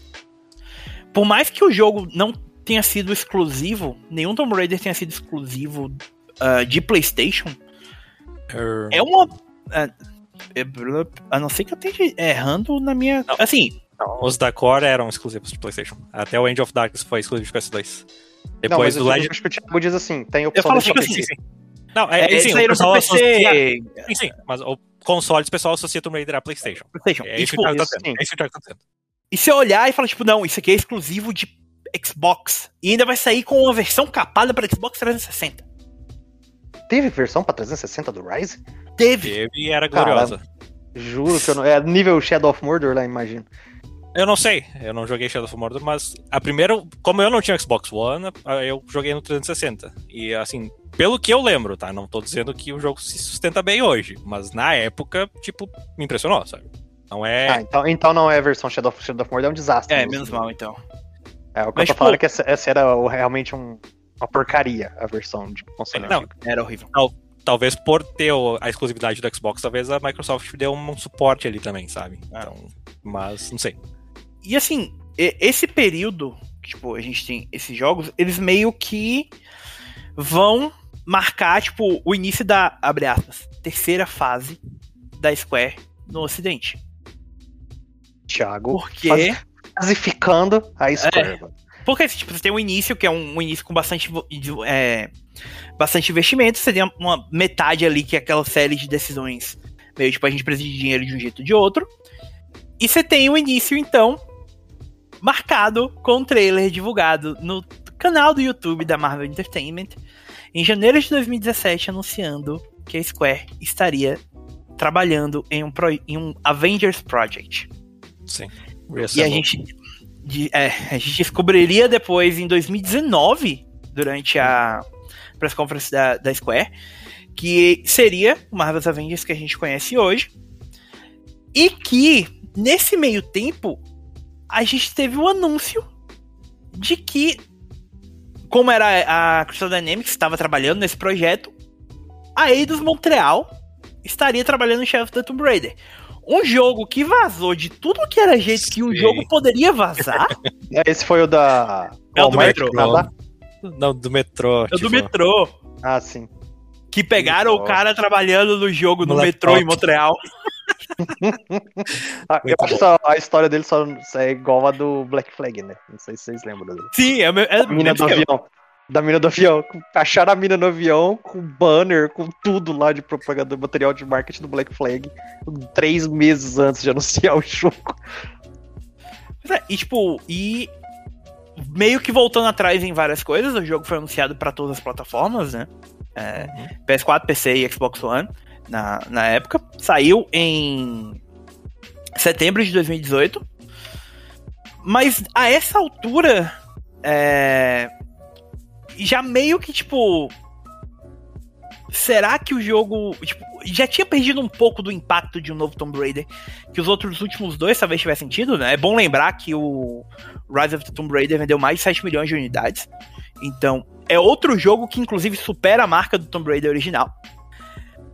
Mas, o Shadow Tomb Raider também tem a marca de ser considerado um dos jogos mais caros da história. Calma lá. Com um orçamento estimado de 110 a Barato. 135 Ainda não tá nem no top 10 pra te falar. Não, tipo, na época, pra aquela época, ele... Pra época, de quanto que é o Shadow? 2018? Então, a gente já tinha coisa mais cara aí já dessa época já. A lista que eu tô olhando tem literalmente seis jogos acima. Não, não vai estar tudo aí. Tipo, o próprio Halo Infinite não tá aí, tá? Não, tá o Halo O 2. projeto do Halo Infinite é de 2016. Ah, não, E tem é isso. 500 milhões de dólares já no Halo Infinite. Bom, basicamente, a, a lista que eu estou olhando tem os seguintes jogos acima, tá? Dead Space 2, GTA 4, Destiny, Halo 2, Final Fantasy VII, Call of Duty Modern Warfare 2, Cyberpunk 2077 e Star Citizen, mas Star Citizen é um golpe, não é um jogo. E cadê o Red Dead 2, GTA V, o que mais você falou? Tem esses aí? Ah, Não. Então, já são esses aí. Então, enfim, de qualquer forma. É grana, mas ainda não é o top É grana ainda. do caramba. É, É, muita grana. É muita grana. Bom, e. Tribble, fala um pouco pra gente do jogo, velho. Tá, só justifica pra- esse preço. Então, o preço. Tá, só, só antes de entrar na questão do dinheiro. a- o Shadow, ele- apesar de ele ter vazado lá no metrô, ele teve uma campanha de marketing bem curta, tá? Ele foi anunciado em março, quando o filme chegou no cinema, pra ser lançado em setembro. Então, tipo, não sei se chegou a existir uma criação O de jogo- hype. O jogo foi Sabe? anunciado dia 15 de março de 2018 pra sair dia 14 de setembro. Seis Isso é uma então, coisa que eu lembro que foi realmente, tipo assim, cara, mas já tá saindo já o negócio. É, me deu justa- na época o negócio ia o- sair, sabe? Tipo, Sim. Ah, não, mas não é nem isso. Me lembrou muito o Fallout 4, cara. Porque Sim. o Fallout 4 foi anunciado e lançado em menos de seis meses. Sim, mas Fallout 4 vendeu bem, eu acho, né? Então, meu ponto acabou de cair por terra. Não, mas é, O o é, eu é diferente. Mas tem uma diferença aí, tipo. Fallout 4 saiu o quê? Seis anos depois de Fallout 3? Não, 2007. Não, 2006 o Fallout 3. 2000 e. É, dois, Teve o New Vegas. 3 é Teve o New Vegas no meio 2008, aí. 2008. New Vegas de 2010. New Vegas 2010. Mesmo assim são cinco anos. É.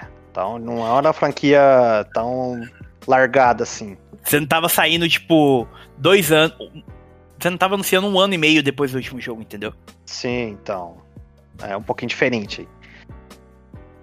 É... Bom, Volta. eu só, só acho que a a questão, talvez esse ciclo de marketing mais apertado, combinado com toda a controvérsia do, do, do Rise ter sido exclusivo, acho que tudo, tudo meio que somou contra o jogo, sabe? Sim. Não acho que a mudança da equipe tenha afetado o jogo de alguma forma, porque assim, que nem eu já falei repetidas vezes, pra mim a trilogia foi melhorando conforme foi passando, sabe? Pra mim o Shadow é o melhor dos três, porque ele pega aquela fundação do, do 2013, ele pega o que tinha no Rise e acrescenta mais coisas em cima. Ele, ele faz algumas coisas erradas, sim, ele faz algumas coisas erradas, mas pra mim ele é o jogo mais, sei lá, mais gostoso de jogar, sabe?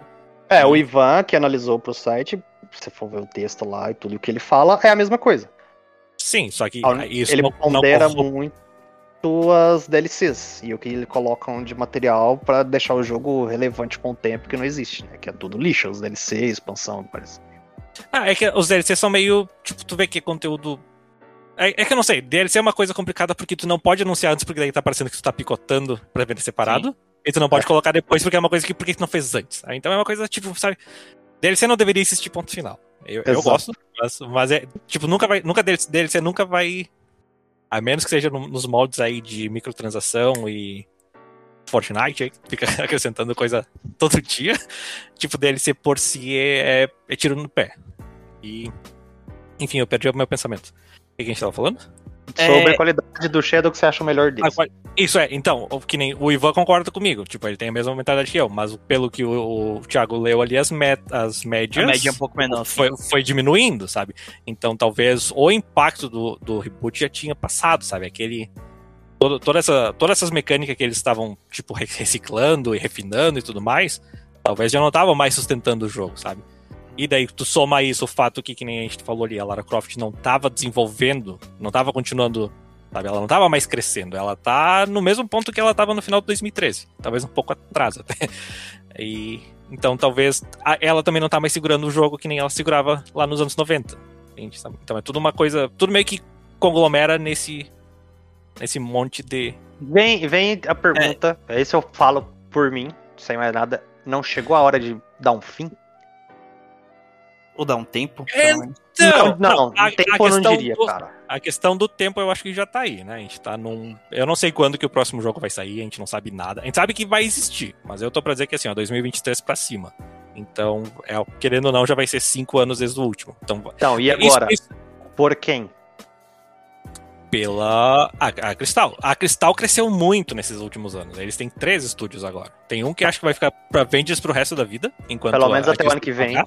É, É, enquanto a é, Disney estiver pagando. ser é, só ah, então, a- as, pelas conversas e tudo, Reddit, sei lá o que e tudo mais, é até março, tá? Esse aí é garantido. Depois disso, deve ter alguma coisa no meio do caminho pra falar. Outra parte da, da, da Crystal tá fazendo Perfect Dark agora. Sim. E sobra uma, E a que tá provavelmente... Exato. Eu te garanto que a Eidos Montreal, nesse exato momento, tá trabalhando já em Guardians of the Galaxy 2. Será? Porque eu acho que, que nem a gente tinha comentado outro dia, eu acho que a ideia deles é botarem mais IPs diferentes antes de fazer continuações. Cara, Eu eu gosto falando como pessoa que terminou o jogo, eu acho difícil eles não fazerem uma sequência, de verdade. Não, eu não falo nem por isso, tá? É, A gente sabe como é usar cursos mais, mas é, vamos falar pela Square atual. Final Fantasy VII Remake, a Final Fantasy XVI, Final Fantasy XIV, que ainda, sei lá, deve durar mais quanto tempo aí essa bomba. É, cara? eles estão concluindo. Bom, se a gente. Duas coisas, né? É, se a gente for levar em consideração o MMO anterior, provavelmente nunca, porque Final Fantasy XI recebeu DLC esse ano. Tá, então, mas eu não digo nem por isso. É que quando foi a última coisa realmente assim, nova, do nada, zero, puxou do buraco, que inventou, que a Square fez. A Square não, é, é a Square como um todo. For, o Forspoken que ainda vai sair. Ah, tem Life is Strange, Já tem tempo. sim. Eu, eu tô É, pensando assim, tipo, Guardians of the Galaxy, Avengers, esquece, você não tá tirando do buraco. Não, eu não tô pensando. Eu não tô pensando em IP. Em IP tipo, Eu digo assim, não. É, a, a Square não é uma empresa muito de arriscar, cara. A gente já tem esse histórico, assim. Não é um negócio Tem um tira- jogo. que Você esqueceu. Ah. Balão Underworld. Bom, a gente, a gente sabe no que deu, né? Acho que a gente esqueceu intencionalmente. o criador do negócio não ficou nem um mês depois que o negócio foi Pois é. lançado. Então, a Square não é uma empresa que arrisca, cara. Pelo menos Não. assim, do, do que eu lembro de cabeça aqui. As únicas Ah. desenvolvedoras dela que estão trabalhando em jogos pequenos é a, a Acquire, né? Que tá fazendo o Octopath Traveler e agora é o Triangle Strategy. E a, o Tokyo RPG Factory, que pelo visto morreu também. Deve Então- logo vai anunciar alguma coisa nos moldes de- do que já fazia. Não vai ser nada muito diferente isso. Qual Não. foi o último aquele que eles fizeram lá, que você analisou? O Ninak. Isso, esse. Vai, você sabe que vai ser algo perto desse aí dos últimos dois jogos antes do Ninak. Mas pega aquilo que ela, assim, não digo arriscou, mas que ela tentou dar uma sobrevida. Deus Ex, dois jogos, não teve tanta aceitação de números da parte dela. Sim. Gaveta. Kane Lynch, acho que foi a última coisa que eu lembro que eles simplesmente tocaram foda-se, faz isso aí. Gaveta. Tem o mais? Outriders? Bom, a gente, o Outriders é um negócio muito mais da People Can Fly do que da Square. É, tipo, a Square só, pagou, só ajudou com dinheiro, né? Não, né, é, tipo, tem lá os relatos que Outriders até agora não viu nenhum real a People Can Fly com o jogo, né? Ah. Então. Ou seja, se você depender da Square, a gente vai ter uma Lara Croft em algum, algum Em ponto, algum momento, mas, sim. Ah, talvez pela relevância do histórico do nome Lara Croft, Tomb Raider, do que pela relevância dos últimos jogos. Ah. Agora, É. se vai ser uma reimaginação ou coisa, talvez o Tribu saiba falar mais aí. É, só pra, pra completar, aproveitando que a gente tá falando da Square, tipo, eu não sei o quanto ela só quer os estúdios ocidentais agora pra lidar com esses contratos terceirizados. Não, Sabe? mas assim, Deixar- não é porque, coisa tipo- muito individual, porque, por exemplo, Avengers aí, Guardians, coisa da Marvel, não é uma exclusividade, tem pra tudo quanto é canto. Então, Sim, é, mas a gente sabe que ela também não é exatamente contra simplesmente vender esses estúdios ocidentais, né? Via a a Interactive aí agora. E, e assim, a, tem uma coisa que o Tribal não falou e que pra mim talvez tenha sido o golpe, um outro golpe em Shadow of the Tomb Raider. O marketing da Square naquele mês estava todo em cima de um joguinho, Dragon Quest XI. Ela lançou os dois jogos no mesmo mês no Ocidente. cara, mas são públicos muito diferentes, eu acho. São, mas, Não, mas o dinheiro assim- do marketing tava em, em cima de outro jogo. E Dragon Quest XI é o jogo mais bem sucedido da história daquela franquia. Entende? É. Tipo, o quanto Sim, será de- que o marketing ido, tivesse ido pro Shadow não, não teria tido um impacto diferente, entende? Tá, mas qual dos dois precisaria se vender mais no Ocidente? Você precisaria investir mais em marketing? Dragon Quest. Porque, Com é, se certeza. você fala, se você falar Tomb Raider no Ocidente e Dragon Quest, quem que você acha que a galera vai conhecer? Então, Da Tomb Raider. Aí entra Ah, de as novo naquela questão. Será que valeu a pena lançar os dois jogos no mesmo mês? Será que valeu lançar o Shadow of Tomb Raider uma semana depois de Marvel's Spider-Man? É uma lançar série Marvel, de decisões idiotas, sabe? Marvel Avengers, não, não, tipo, adiar o negócio 15 dias antes também, né? Vai entender. Não, é que Bom. a- o Spider-Man foi anunciado depois, tá? A data de. Sim. é, Tipo, eles lançaram. Eles falaram, ó, o Shadow of the Raider vai sair em setembro. Daí, de- tipo, uns 20 dias depois que, a, que anunciaram quando ia sair o Spider-Man. Então, seria estranho se daí eles pegassem e falassem, ah, não, talvez a gente pegue o Shadow of the Raider e vai lançar em outubro. Tipo, paciência, agora vão ter que correr com isso. E eu não sei, o, o próprio Spider-Man tinha um hype insano, né? Então, mesmo que tivesse tido mais investimento da Square no marketing, eu acho que não teria feito tanta diferença. Querendo Tio, não. tirando o seu lado de fã, sabe? Seu lado de fã absurdo. Ignora isso. É difícil, eu sei, mas ignora. É impossível. Diga. Então, anunciar hoje o novo Tomb Raider nos mesmos moldes aí. Se você fosse um cara como nós, por exemplo, que só pega franquia esporádica e tudo mais, Ah. você acha que teria força pra se vender sozinho? Cara, eu não consigo responder essa pergunta. Tipo, tu me fala que vai sair um jogo exatamente igual ao Shadow, eu vou te falar Day One, sabe? Agora, Hum. do ponto de vista de vocês, eu realmente não sei dizer como seria. Eu digo pelo, pelo que. Tá, pega essa trilogia. Vamos ver o que, que, Ah. o que, que essa trilogia agrega. Como pra, pra franquia, pra personagem e tudo mais. Pega só ela. Mais um jogo mais do mesmo. Disso aí. Dá. Sim, não, vai. então, então, é, isso volta pro que eu falei lá no começo, tipo, essa, como eles estão, não, não, não cresce muito, sabe, então é, é fácil entender por que, que os números estão caindo. Aí Então, não é um ponto de talvez, não digo um reboot, mas outra atualizada, final, moder- é. modernizada, de novo. Então, então, isso é o que vai acontecer. Daí é o que eu tinha É, falado isso antes. eu acho que é meio, O- sei lá, o- Acabar, eu acho que não vai. Uma coisa que eu tava comentando com os outros dois guerreiros da nossa campanha lá pro Smash Bros. que fracassou. dois guerreiros. é, nós éramos três caras, tipo, é, compartilhando ideias e não sei o que, e, enfim, não chegou a lugar nenhum, né? Mas a gente tentou. Vocês tentaram, E- o importante é isso. Tentamos. E, enfim, a. Tipo, a Lara sempre teve na- no olho público, sabe? Ela não foi que nem o Crash ali, que teve aquele estouro lá em, no PS1, daí ele ficou desa- Morreu. desapareceu, e daí quando ele voltou foi aquela, sabe, aquela volta. Tipo, morreu de novo, né? Tipo, pelo que eu Já. entendo, o, o Sim, Crash quatro. 4 aí não, Falecido já, já. já, não, não já deu foi, certo. já foi Mas o- abaixo.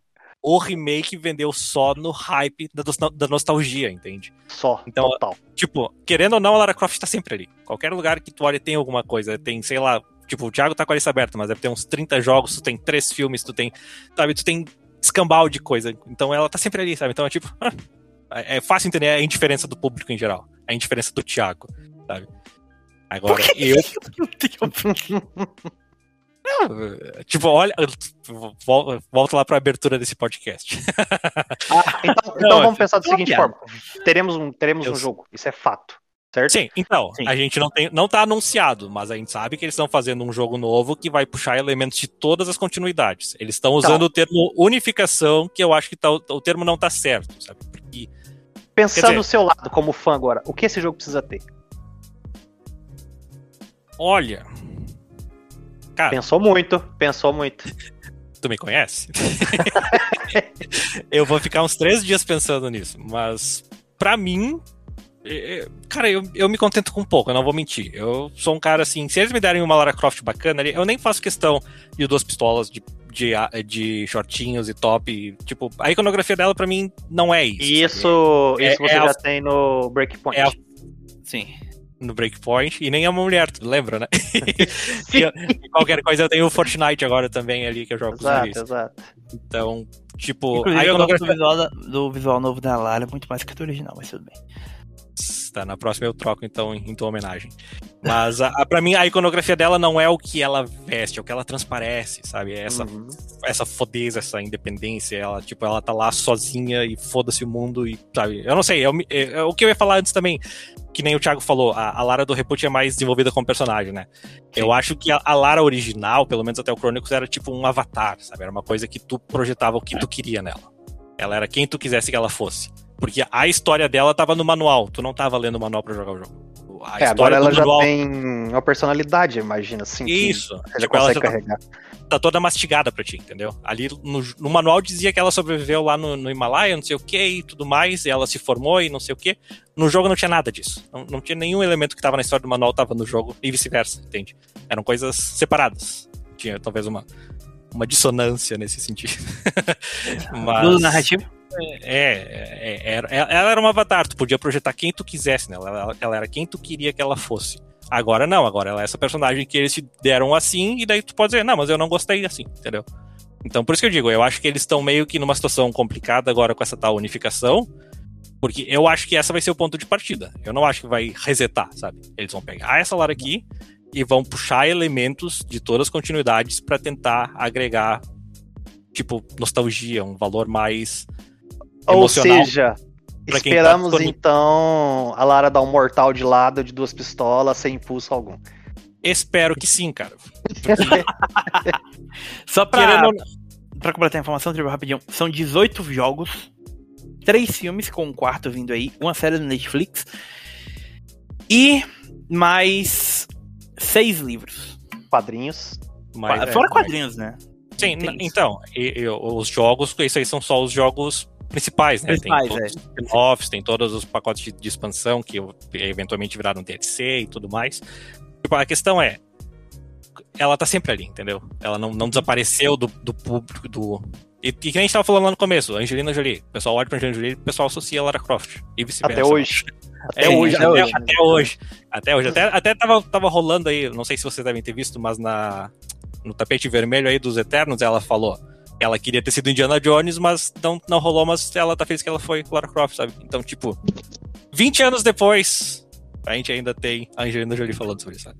Mesmo que seja superficialmente assim, sabe? O nosso coraçãozinho de fanboy, assim. não aguento. Eu espero, sinceramente, que a gente tenha um, um bom futuro pra, pra Tomb Raider. É uma franquia que merece. Eu, apesar de eu zoar o. O Tio, acho que ele não percebeu ainda que 99% do tempo quando eu falo mal de Tomb Raider é porque eu tô zoando ele, porque eu sei que ele vai ficar pistolado. Mas. É. Hã? É complicado. Enfim. Não, pois é, 99% do tempo é. é. eu, tipo, é uma franquia que eu acho que tem um, um peso e uma importância muito grande como um todo. Inclusive, realmente, eu não gostaria que a, que a Square vendesse a Crystal e vendesse a IP pra, pra Microsoft. Porque eu acho que é uma, uma franquia que tem um, um, um, peso e uma relevância muito grande, é um ícone muito grande da indústria, que é o tipo de jogo que eu acho que deveria continuar sendo third party, tipo, saindo pra todo mundo e tal. Multiplataforma, sim. Multiplataforma, sim.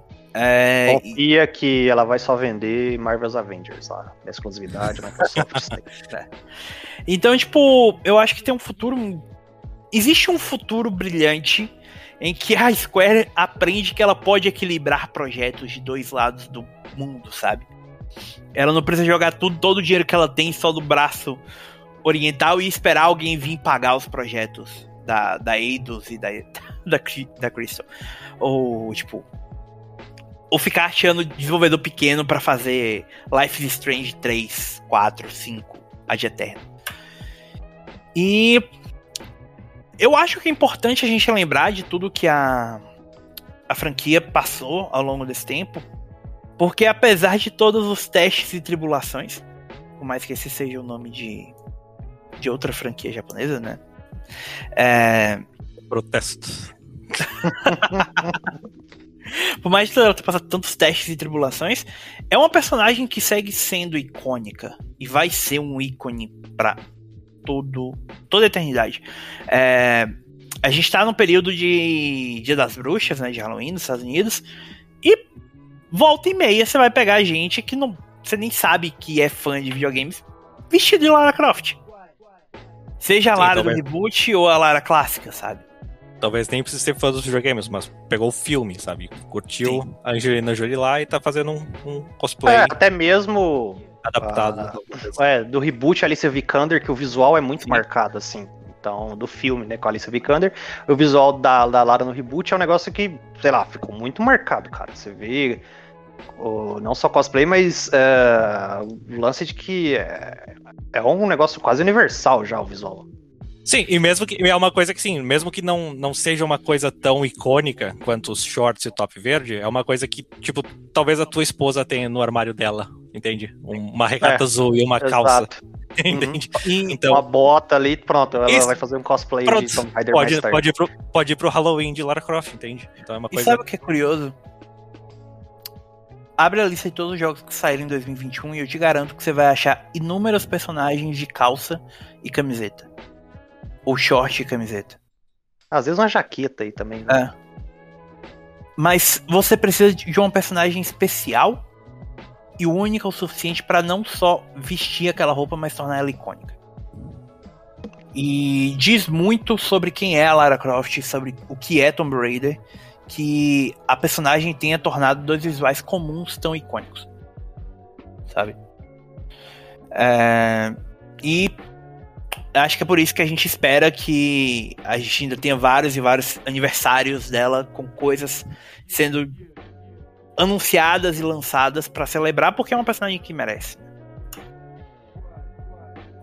Sim, é. é, pode falar, Vendão. Não, assim, a personagem já trouxe muito mais do que só uma mulher protagonista no jogo, sabe? Abriu Sim. muita coisa, tipo, demais. Você vê que é como se fosse de uma magnitude, magnitude como o Rip, uma replay para o cinema quando uhum, no Aliens. Sim. Então é do impacto desse tamanho, Sarah Connor aí. E é, é importante isso, ter esse lado, ter mais Laras é, e não só enfiar Drakes no mundo aí. E o, impacto dela é isso. Eu só espero jogar os dois jogos aí que eu tô devendo, porque o resto para trás esquece, não tem condições. Não, mas espera eles lançarem uma coletânea, que daí eu vou encher o saco de vocês pra jogarem. Mas pra quê? Eu já tenho todos, eu não tenho nem que comprar. então, mas aí tu vai ter troféus, minha. Não, Talvez não, seja mas... Talvez seja o um incentivo já, que falta. Já tem troféus. Já tem troféus, tem 115 troféus em um. Ah, sim, mas ele ele tá falando pra trás do reboot, sabe? Então. Não, esses on- aí você esquece. Não, não dá. É, isso falando. Não dá. Do Não, não, 1 não. ao, ao Anniversary ali, sabe? Seria. Pode me dar 15 platina num pacote só de 50 reais que não, Não vai, vai. rolar. não vai rolar. Bom, e- bom, de qualquer forma, essa unificação ainda vai demorar, sabe? Que nem eu falei, eu acho que é 2023 pra frente. Porque eles querem engatar, até aproveitando que nem o, o Thiago tava falando, futuro.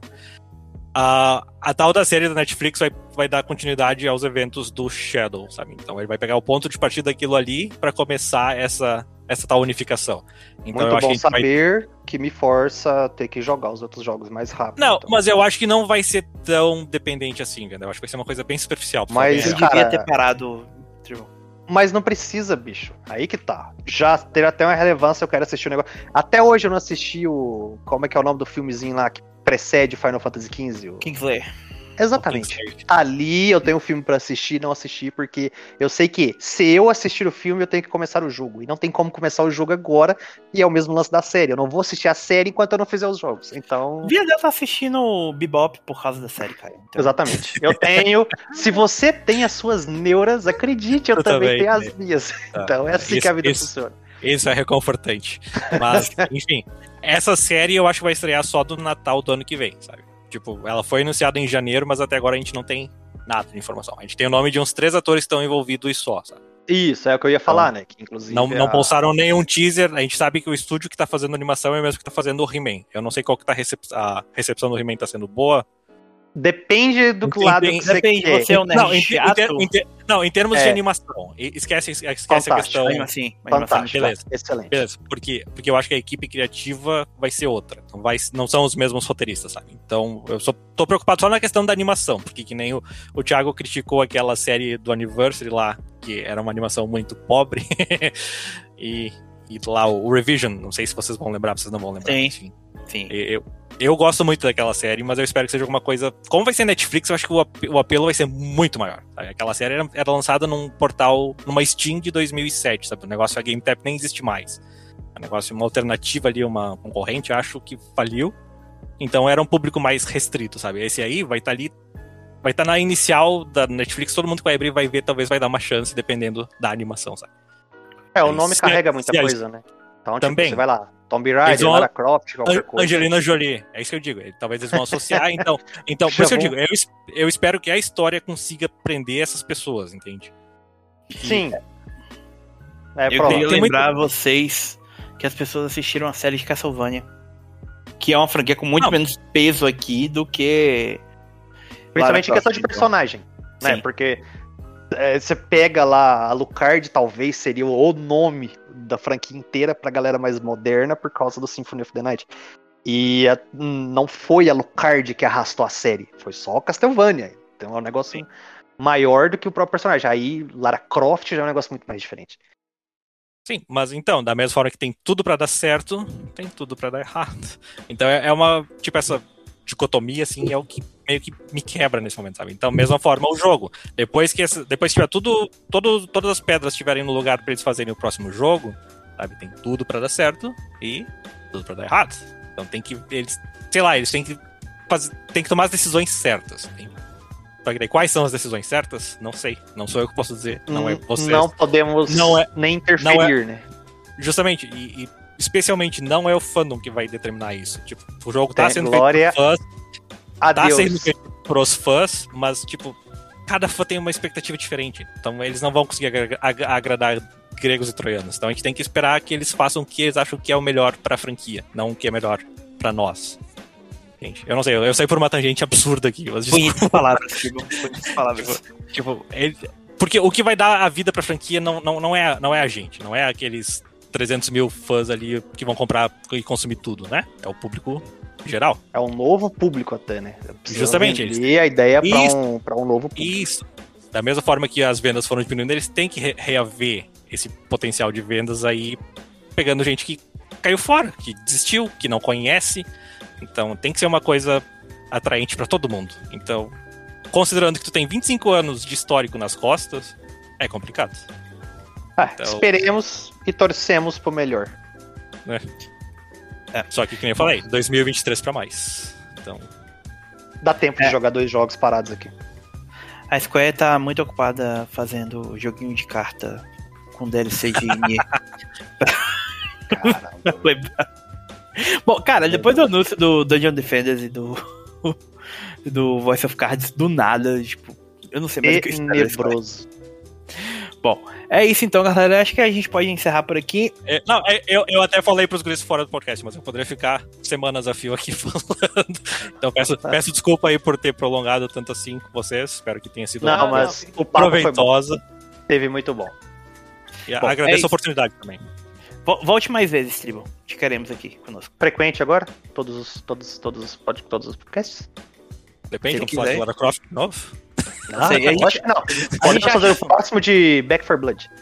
Ah, Temos muita coisa pra falar desse também, né? Exatamente, o desastre dos jogos cooperativos de zumbi hoje em dia e o saudosismo morto com Left 4 Dead. sim. Joga em Left 4 Dead.